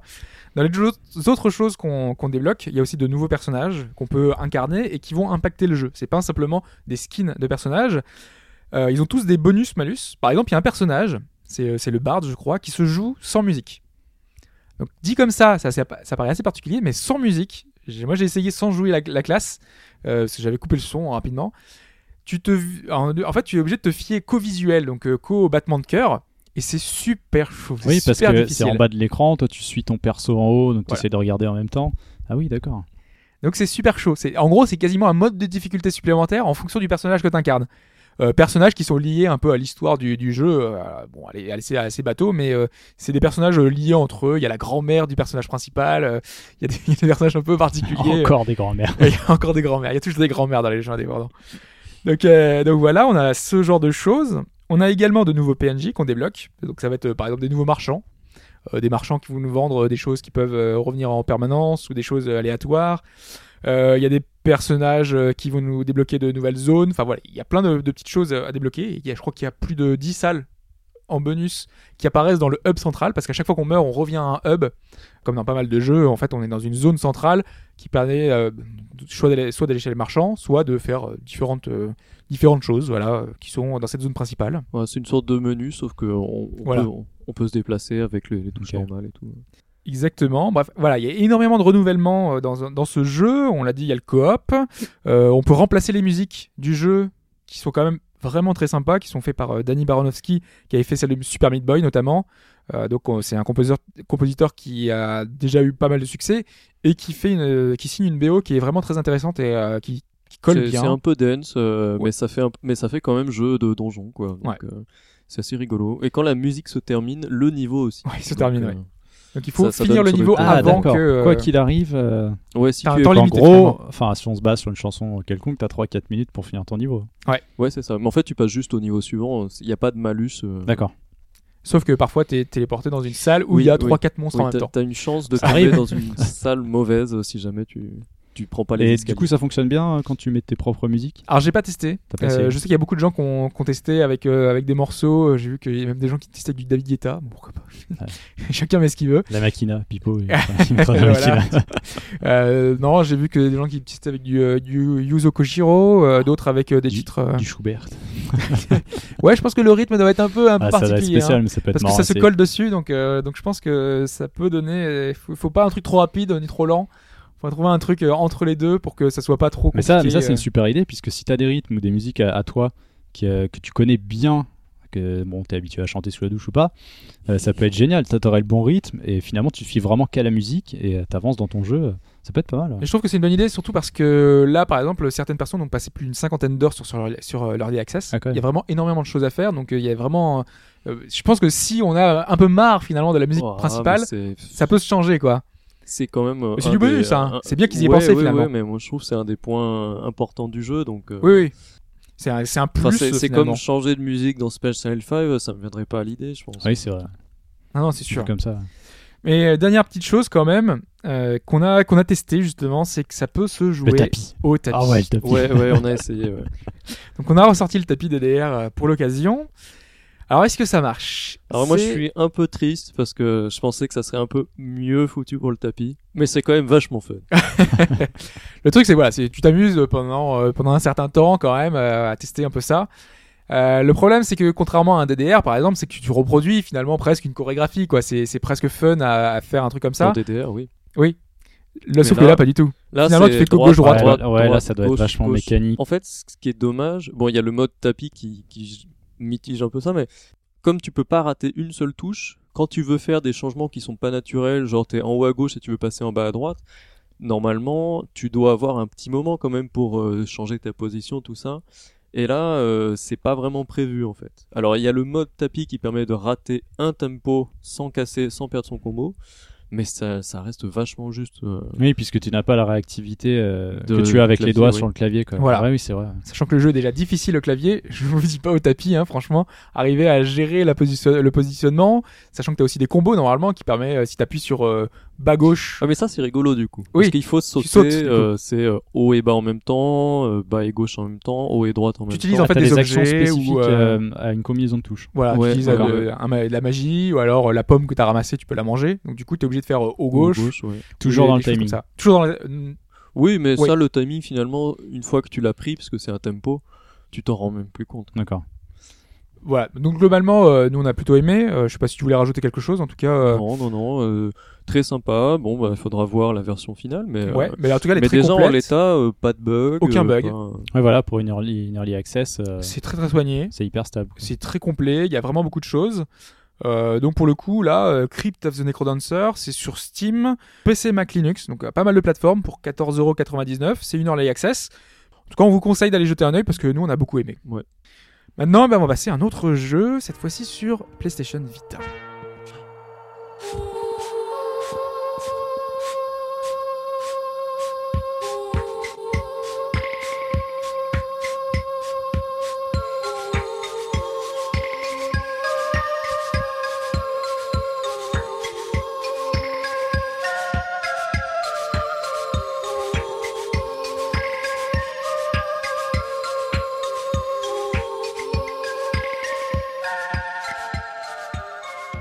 Metrico, qu'est-ce que c'est? Alors Metrico, euh, qui est sorti là au début du mois d'août, c'est un jeu PlayStation Vita, c'est un jeu de plateforme réflexion, ah, c'est un peu le, le genre à la mode chez les indés. Donc c'est un jeu indépendant qui est très mis en avant par Sony. C'est Sony d'ailleurs, je crois, non? C'est pas édité par Sony ou... Alors euh, c'est Digital Dreams, mais je pense que c'est édité par Sony. Il est offert ce mois-ci pour les abonnés euh, PS Plus.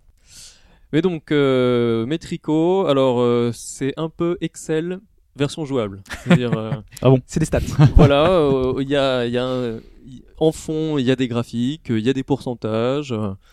Et le côté un peu original, c'est que le décor bouge en fonction de métriques, on va dire, du personnage. Donc euh, quand tu quand on se déplace sur les côtés, quand on saute, et ça va tirer parti un peu de tout ce qu'il y a sur la Vita, donc euh, l'écran tactile, euh, la caméra, pour proposer des énigmes alors, euh, ça reste aussi un jeu de, plateforme, on va dire, parce qu'il y a souvent les énigmes sont pas si compliquées que ça. C'est on arrive, on voit un peu qu'est-ce qui fait bouger les plateformes. Donc il y a des plateformes qui bougent, il y en a qui grandissent, qui rapetissent en fonction de si on saute, si on tombe, si on se fait toucher, si on tue un ennemi. Et euh, voilà, une fois qu'on a compris cette mécanique, le plus difficile finalement, ça va être de arriver à résoudre le puzzle. Alors, euh, il y a des moments, euh, voilà, il faut commencer à tirer, sauter, se préparer à tomber dans le bon trou, pencher la console, et tout ça en même temps, c'est assez compliqué. Donc visuellement, juste pour reprendre, ça ressemble un peu à Excel, c'est euh, du dégradé de couleurs, c'est très dépouillé. Euh, On a un petit personnage à l'écran quand même. voilà, on a un personnage, on peut choisir un garçon ou une fille, ça ne change absolument rien. Euh, il n'y a pas vraiment de scénario. Il y a une sorte de dénouement à la fin quand même. Euh, mais j'ai pas trop compris. euh, Enfin, si, mais. euh, C'est pour les comptables. Ouais, c'est- Il y a C'est- que qui C'est comprendront. le clin d'œil en fait. ultime. bah, finalement, c'est pas, c'est pas si un jeu financier, c'est plus un jeu statisticien ou de développeur, parce que Donc ça va plaire à choix. ça, ça joue beaucoup sur les sur les variables x, y, z, machin. Donc euh, c'est presque plus un jeu oui pour les gens qui font des jeux que euh, pour les personnes qui jouent, j'ai l'impression. Euh, parce qu'il faut voilà voir un peu comment tout varie en fonction euh, de comment on joue. Il y a deux façons d'appréhender chaque énigme en fait. Il y a celui qui permet de passer le niveau Et il y en a une autre qui permet de débloquer un rond. Alors j'ai pas eu tous les ronds, donc je ne sais pas s'il y a euh, quelque chose de secret ou si c'est juste pour faire les achèvements. Mais euh, tu euh, donc tu disais euh, donc on est euh, ça ressemble un peu à Excel mais euh, moi de ce que j'en ai vu hein, je n'ai pas vu énormément de Ouais, choses ouais. mais euh, donc on a un personnage qui est en- à gauche de l'écran donc Bah, comme un il jeu est de surtout plateforme. au milieu en fait. Oui oui enfin voilà il est, il est au centre de l'écran Euh, il se dirige avec un scrolling euh, voilà, vers la un jeu à scrolling. Exactement, c'est un jeu à scrolling, on est complètement dans la thématique. Et on a euh, finalement des espèces de plateformes qui, qui vont arriver au fur et à mesure. Bah ouais, ouais, quand tu, quand tu avances, Voilà. tu arrives sur le décor. et Mais tout. quand tu, quand tu sautes, quand tu fais des actions, euh, déjà ça va avoir, il va y avoir des interactions avec les plateformes qui sont devant toi, mais aussi en fond, parce que j'ai cru voir des espèces de, de pyramides. Oui, euh, oui, mais ça c'est juste du décor. hein. Euh, Ah oui, mais justement, Oui, c'est ça, ouais. dépouillé, c'est, on a l'impression que plus tu vas avoir d'action à l'écran, plus il va y avoir de choses dans le fond, dans le fond de. Ouais, c'est ça.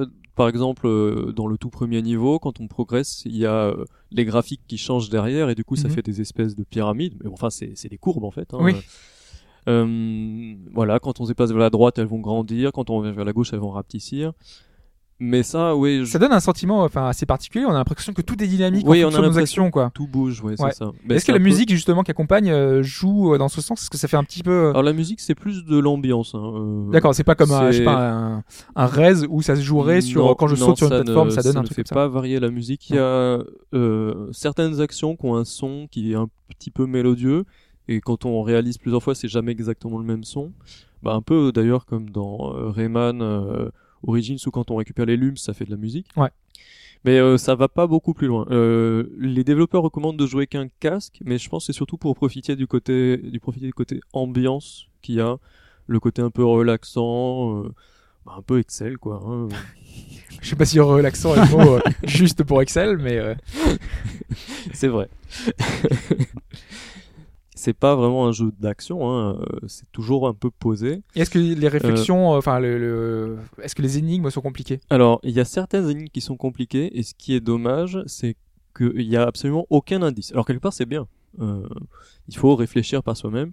Mais euh, ce que je veux dire, c'est si tu es bloqué, bah, tu restes bloqué pendant 5-10 minutes. Ça sauvegarde tout le temps ou c'est les Euh, points de sauvegarde alors euh, ça sauvegarde tout le temps, c'est-à-dire qu'on peut quitter le niveau et revenir. Et justement, c'est un truc qui quelque part est pas mal, mais euh, euh, bon, je vais plutôt parler d'un autre truc avant. C'est le côté, la façon dont le jeu introduit ces, nouvelles mécaniques, Hmm. qui moi m'a beaucoup frustré. C'est-à-dire, on arrive à un endroit, il y a euh, toujours le décor qui réagit en fonction de ce qu'on fait, et là, on, c'est pas possible de résoudre le, le puzzle. Donc on cherche. il se passe rien et en fait 30 secondes plus tard il y a le jeu qui dit en fait il faut appuyer sur telle touche et jusqu'à maintenant cette touche là elle faisait rien donc euh, Donc, tu quoi penses qu'il arrive, appuyer tu pouvais pas trouver en fait. ouais c'est ça ouais il faut euh, alors après quand on continue 3 4 niveau et qu'on comprend que peut-être c'est un endroit où il faut essayer des nouvelles manipulations, bah on essaye tout quoi. Euh, on jette la console. euh. Moi à un moment j'ai cru qu'il fallait que je marche avec la console pour faire une action. En fait c'était pas ça du tout. Mais ça, ça marchait. Quand je marchais avec la console, ça faisait l'opération. Et euh, du coup, après, je me suis aperçu que c'était pas ça. Mais C'était quoi alors du coup, c'est là euh, il fallait pencher la console vers l'arrière. Ah. Ah ouais. Bah tu vois plus l'écran. hein. mais c'est un petit peu dommage. Mais oui, euh, Ah ouais bah, il faut, faut se pencher avec. Quoi. Euh, faut mettre la tête en avant. ouais. Et, et donc, moi, à un moment, j'ai eu un bug. Euh, je pensais être dans un endroit comme ça où je me suis dit bon bah je vais tester n'importe quoi et dans 30 secondes il va me donner la solution. Et en fait non, j'ai juste eu un, un- un objet qui bougeait pas. Et euh, donc je suis resté 30 minutes sur l'énigme, comme ça je me dis putain c'est pas possible, qu'est-ce qu'il faut que je fasse? Euh, Il me donne pas d'indice, donc ça doit être euh, j'ai tout ce qu'il faut, ou alors... euh, Donc j'ai quitté ma partie, je suis revenu, donc là, grand soupir, ce que je voulais dire tout à l'heure, c'est on revient pile à l'énigme en cours, c'est-à-dire que c'est le jeu c'est un, un jeu de plateforme, donc il y a un début, une fin, mais en fait on revient exactement au milieu du niveau, à l'endroit, à l'énigme où on était quoi. Et donc pourquoi et donc en fait, pour ce- euh, bah, quand je quand j'ai repris le, le jeu, là, même en là cette fois-ci, quand j'allais à droite, il y a une plateforme qui apparaissait. Alors qu'au Ah. début, quand j'allais à droite, il se passait rien du tout. Donc euh, Peut-être il fallait recharger la partie, c'était l'énigme. c'était peut-être ça. Attends, Ah, Après, si, si c'est ça, c'est quand même vachement. euh, Psychomantis qui lit dans ta, dans ta carte mémoire. Mais donc ouais, euh, c'est c'est un peu au final ce qui re- ce qui ressort un peu des jeux, c'est que c'est assez frustrant en fait. Euh, quand quand il faut utiliser euh, l'écran tactile arrière de la Vita, c'est pas très précis. euh, après, quand il faut le faire en courant pour toucher une cible qui bouge, etc. Ah bah là, c'est voilà, on a compris qu'est-ce qu'il faut faire pour passer, mais la réalisation est vraiment difficile, quoi. Et c'est au final, euh, on a plus l'impression que c'est la faute du jeu que, euh, ou en tout cas les contrôles qui sont un peu euh, difficiles à utiliser, que la faute du joueur. Et c'est un peu le côté en demi-teinte, il y a, beaucoup de puzzles qui sont intéressants, pas tous, mais il y en a beaucoup qui sont intéressants. Mais voilà le côté jeu de plateforme super difficile ou parfois un peu aléatoire parce que il y a des moments on doit faire sortir des objets qui bougent et euh, une fois sur deux ils, ils bougent mais ils, ils passent pas au bon endroit et du coup il faut forcément recommencer tout le puzzle. Bah, c'est c'est un peu long quoi. Et ça dure euh, combien de temps au final euh, le... Alors le jeu dure 2-3 heures, 3 heures. voilà un peu plus si on reste bloqué. Bon voilà, tu recommandes pas forcément, sachant Voilà, qu'il est gratuit, voilà. donc là Sachant pour le qu'il coup, est gratuit peuvent, pour les abonnés PS Plus, Ouais. euh, si vous aimez les jeux de plateforme réflexion, je pense, on- voilà, ça coûte rien d'essayer, c'est c'est intéressant, mais euh, c'est quand même un peu frustrant. Donc euh, c'est sur euh, donc c'est Metrico sur PlayStation Vita Mm. et c'est donc 12,99€.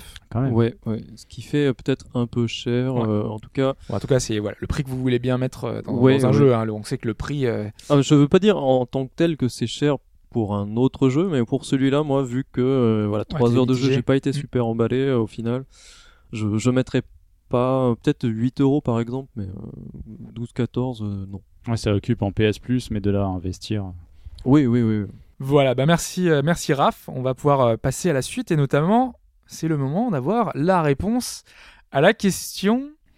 Alors la question, La question qui, qui était. qui portait sur euh, ces jeux euh, ayant dans leur nom le mot simulator. C'est vrai. Ah, je regrette parce que je pense que ça va être grade 7 Simulator. en fait. Ces jeux par dizaines, par dizaines, qui, qui- pour- dont la plupart viennent euh, notamment de- des Allemands. Donc tu avais quatre propositions. J'avais quatre propositions. Gratte-ciel Simulator. Gratte-ciel Simulator, European Bus Simulator, Ouais. Pompier d'aéroport Simulator et Courrier Motorcycle Simulator. Ouais, Quoi qu'il arrive quand même. Alors Raph, tu avais choisi Pompier d'aé- d'aéroport Ouais, ouais, Simulator et Hobbs, tu avais pris Courrier Motorcycle Ouais. Simulator. Alors toi, tu avais un doute sur bah, du coup, sur Gratte-Ciel Simulator. Eh bien, Gratte-ciel Simulator existe. Ouais. Il est sorti en Ah, c'est 2012. quoi le principe? Et ben en fait, C'est un euh, SimCity. c'est un peu un SimCity, c'est ça. C'est que tu as Ah. une base, tu une base de, à construire, un gros bloc. Tu augmentes en fait euh, les étages et tes, tes personnages, tes, tes locataires, ils vont te faire gagner de l'argent. Tu vas monter de plus en plus haut. Voilà. Donc, euh, avec la réalisation qu'on Ah, connaît de tous les trucs Tower, en simulateurs. fait, où, euh, C'est un peu ça, ouais. Mais avec une réalisation dégueulasse, euh, un principe de gameplay affreux, mais comme tous les simulateurs en fait, c'est assez dingue. Alors ensuite, euh, European Bus Simulator. Eh bien, ça existe. Ouais, moi, je vous pense traversez que- l'Europe. j'ai crois que j'ai je déjà vu sorti sur en YouTube, 2008, celui-là, vous traversez l'Europe, euh, vous récupérez, je sais pas, des équipes sportives, euh, des enfants, ce genre de choses, des voyages. Avec Bon, j'imagine je- je vous le, régulateur la- activé, donc du coup tu peux pas aller pas de la vite. physique. Bah, D'après ce que j'ai compris, en l'espace de- d'une demi-seconde, t'atteins 100 km/h, après ça bouge Ah. plus. quoi. Ah, C'est vraiment très spécial. Limitation de vitesse. Alors, on passe à Pompier d'aéroport Simulator. Est-ce que Ah, celui-ci perdu existe ou est-ce qu'il n'existe pas? Eh bien, ça existe. ah, ça existe. Sorti en 2012. Euh, bah voilà, bah, de toute façon, chaque, chaque nom indique euh, précisément ce que Oui, vous devez y faire. Un aéroport, vous êtes pompier, il faut faire en sorte que tout se passe bien. Euh, voilà, à surveiller. Et donc, Courrier Motorcycle Simulator, je l'ai créé de toutes pièces. C'est vrai que ça faisait très. très... Par contre, euh, je me suis inspiré d'un d'un jeu qui existe comme ça. C'est, euh, je crois que c'est Courrier Simulator. Euh, en fait, c'est le même principe, sauf que tu es en camionnette et tu distribues du courrier. Wow. Ok. Pas de scooter, je vais le pas de scooter pour l'occasion. Ouais, c'est vrai Mais euh, ouais, voilà, en fait, c'est des jeux que vaut mieux euh, se marrer 5 minutes sur YouTube, euh, faut pas acheter quoi. Bah, J'imagine que c'est difficilement trouvable chez nous de toute façon, donc. euh, Euh, Il y en a quelques-uns sur Steam, il y en a pas mal. Euh, après, c'est vrai que la plupart que j'ai cités, c'est vraiment des trucs que tu peux trouver en bac à solde et encore, peut-être pas chez nous quoi. Très bien, bah merci Mike pour cette, pour cette question. Et maintenant, on va passer à la réponse du plus musical de la semaine dernière, qui était.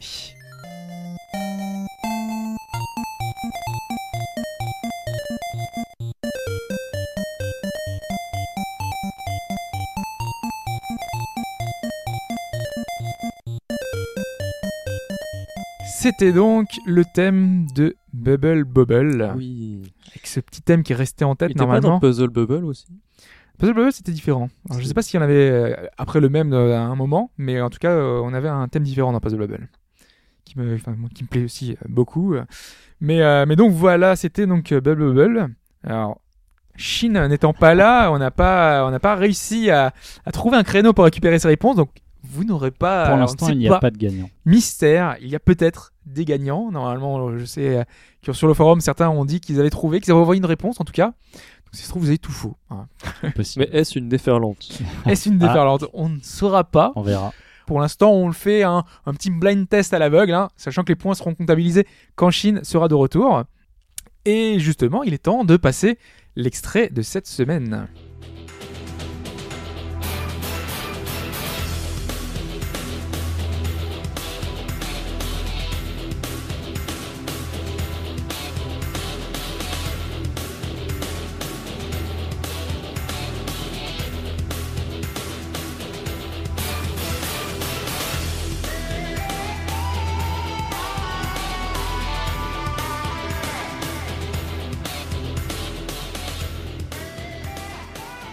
Voilà pour cette semaine. Euh, Donc un, un thème euh, marquant, un thème assez. euh, on va pas donner d'indice, hein, c'est- sinon c'est trop facile.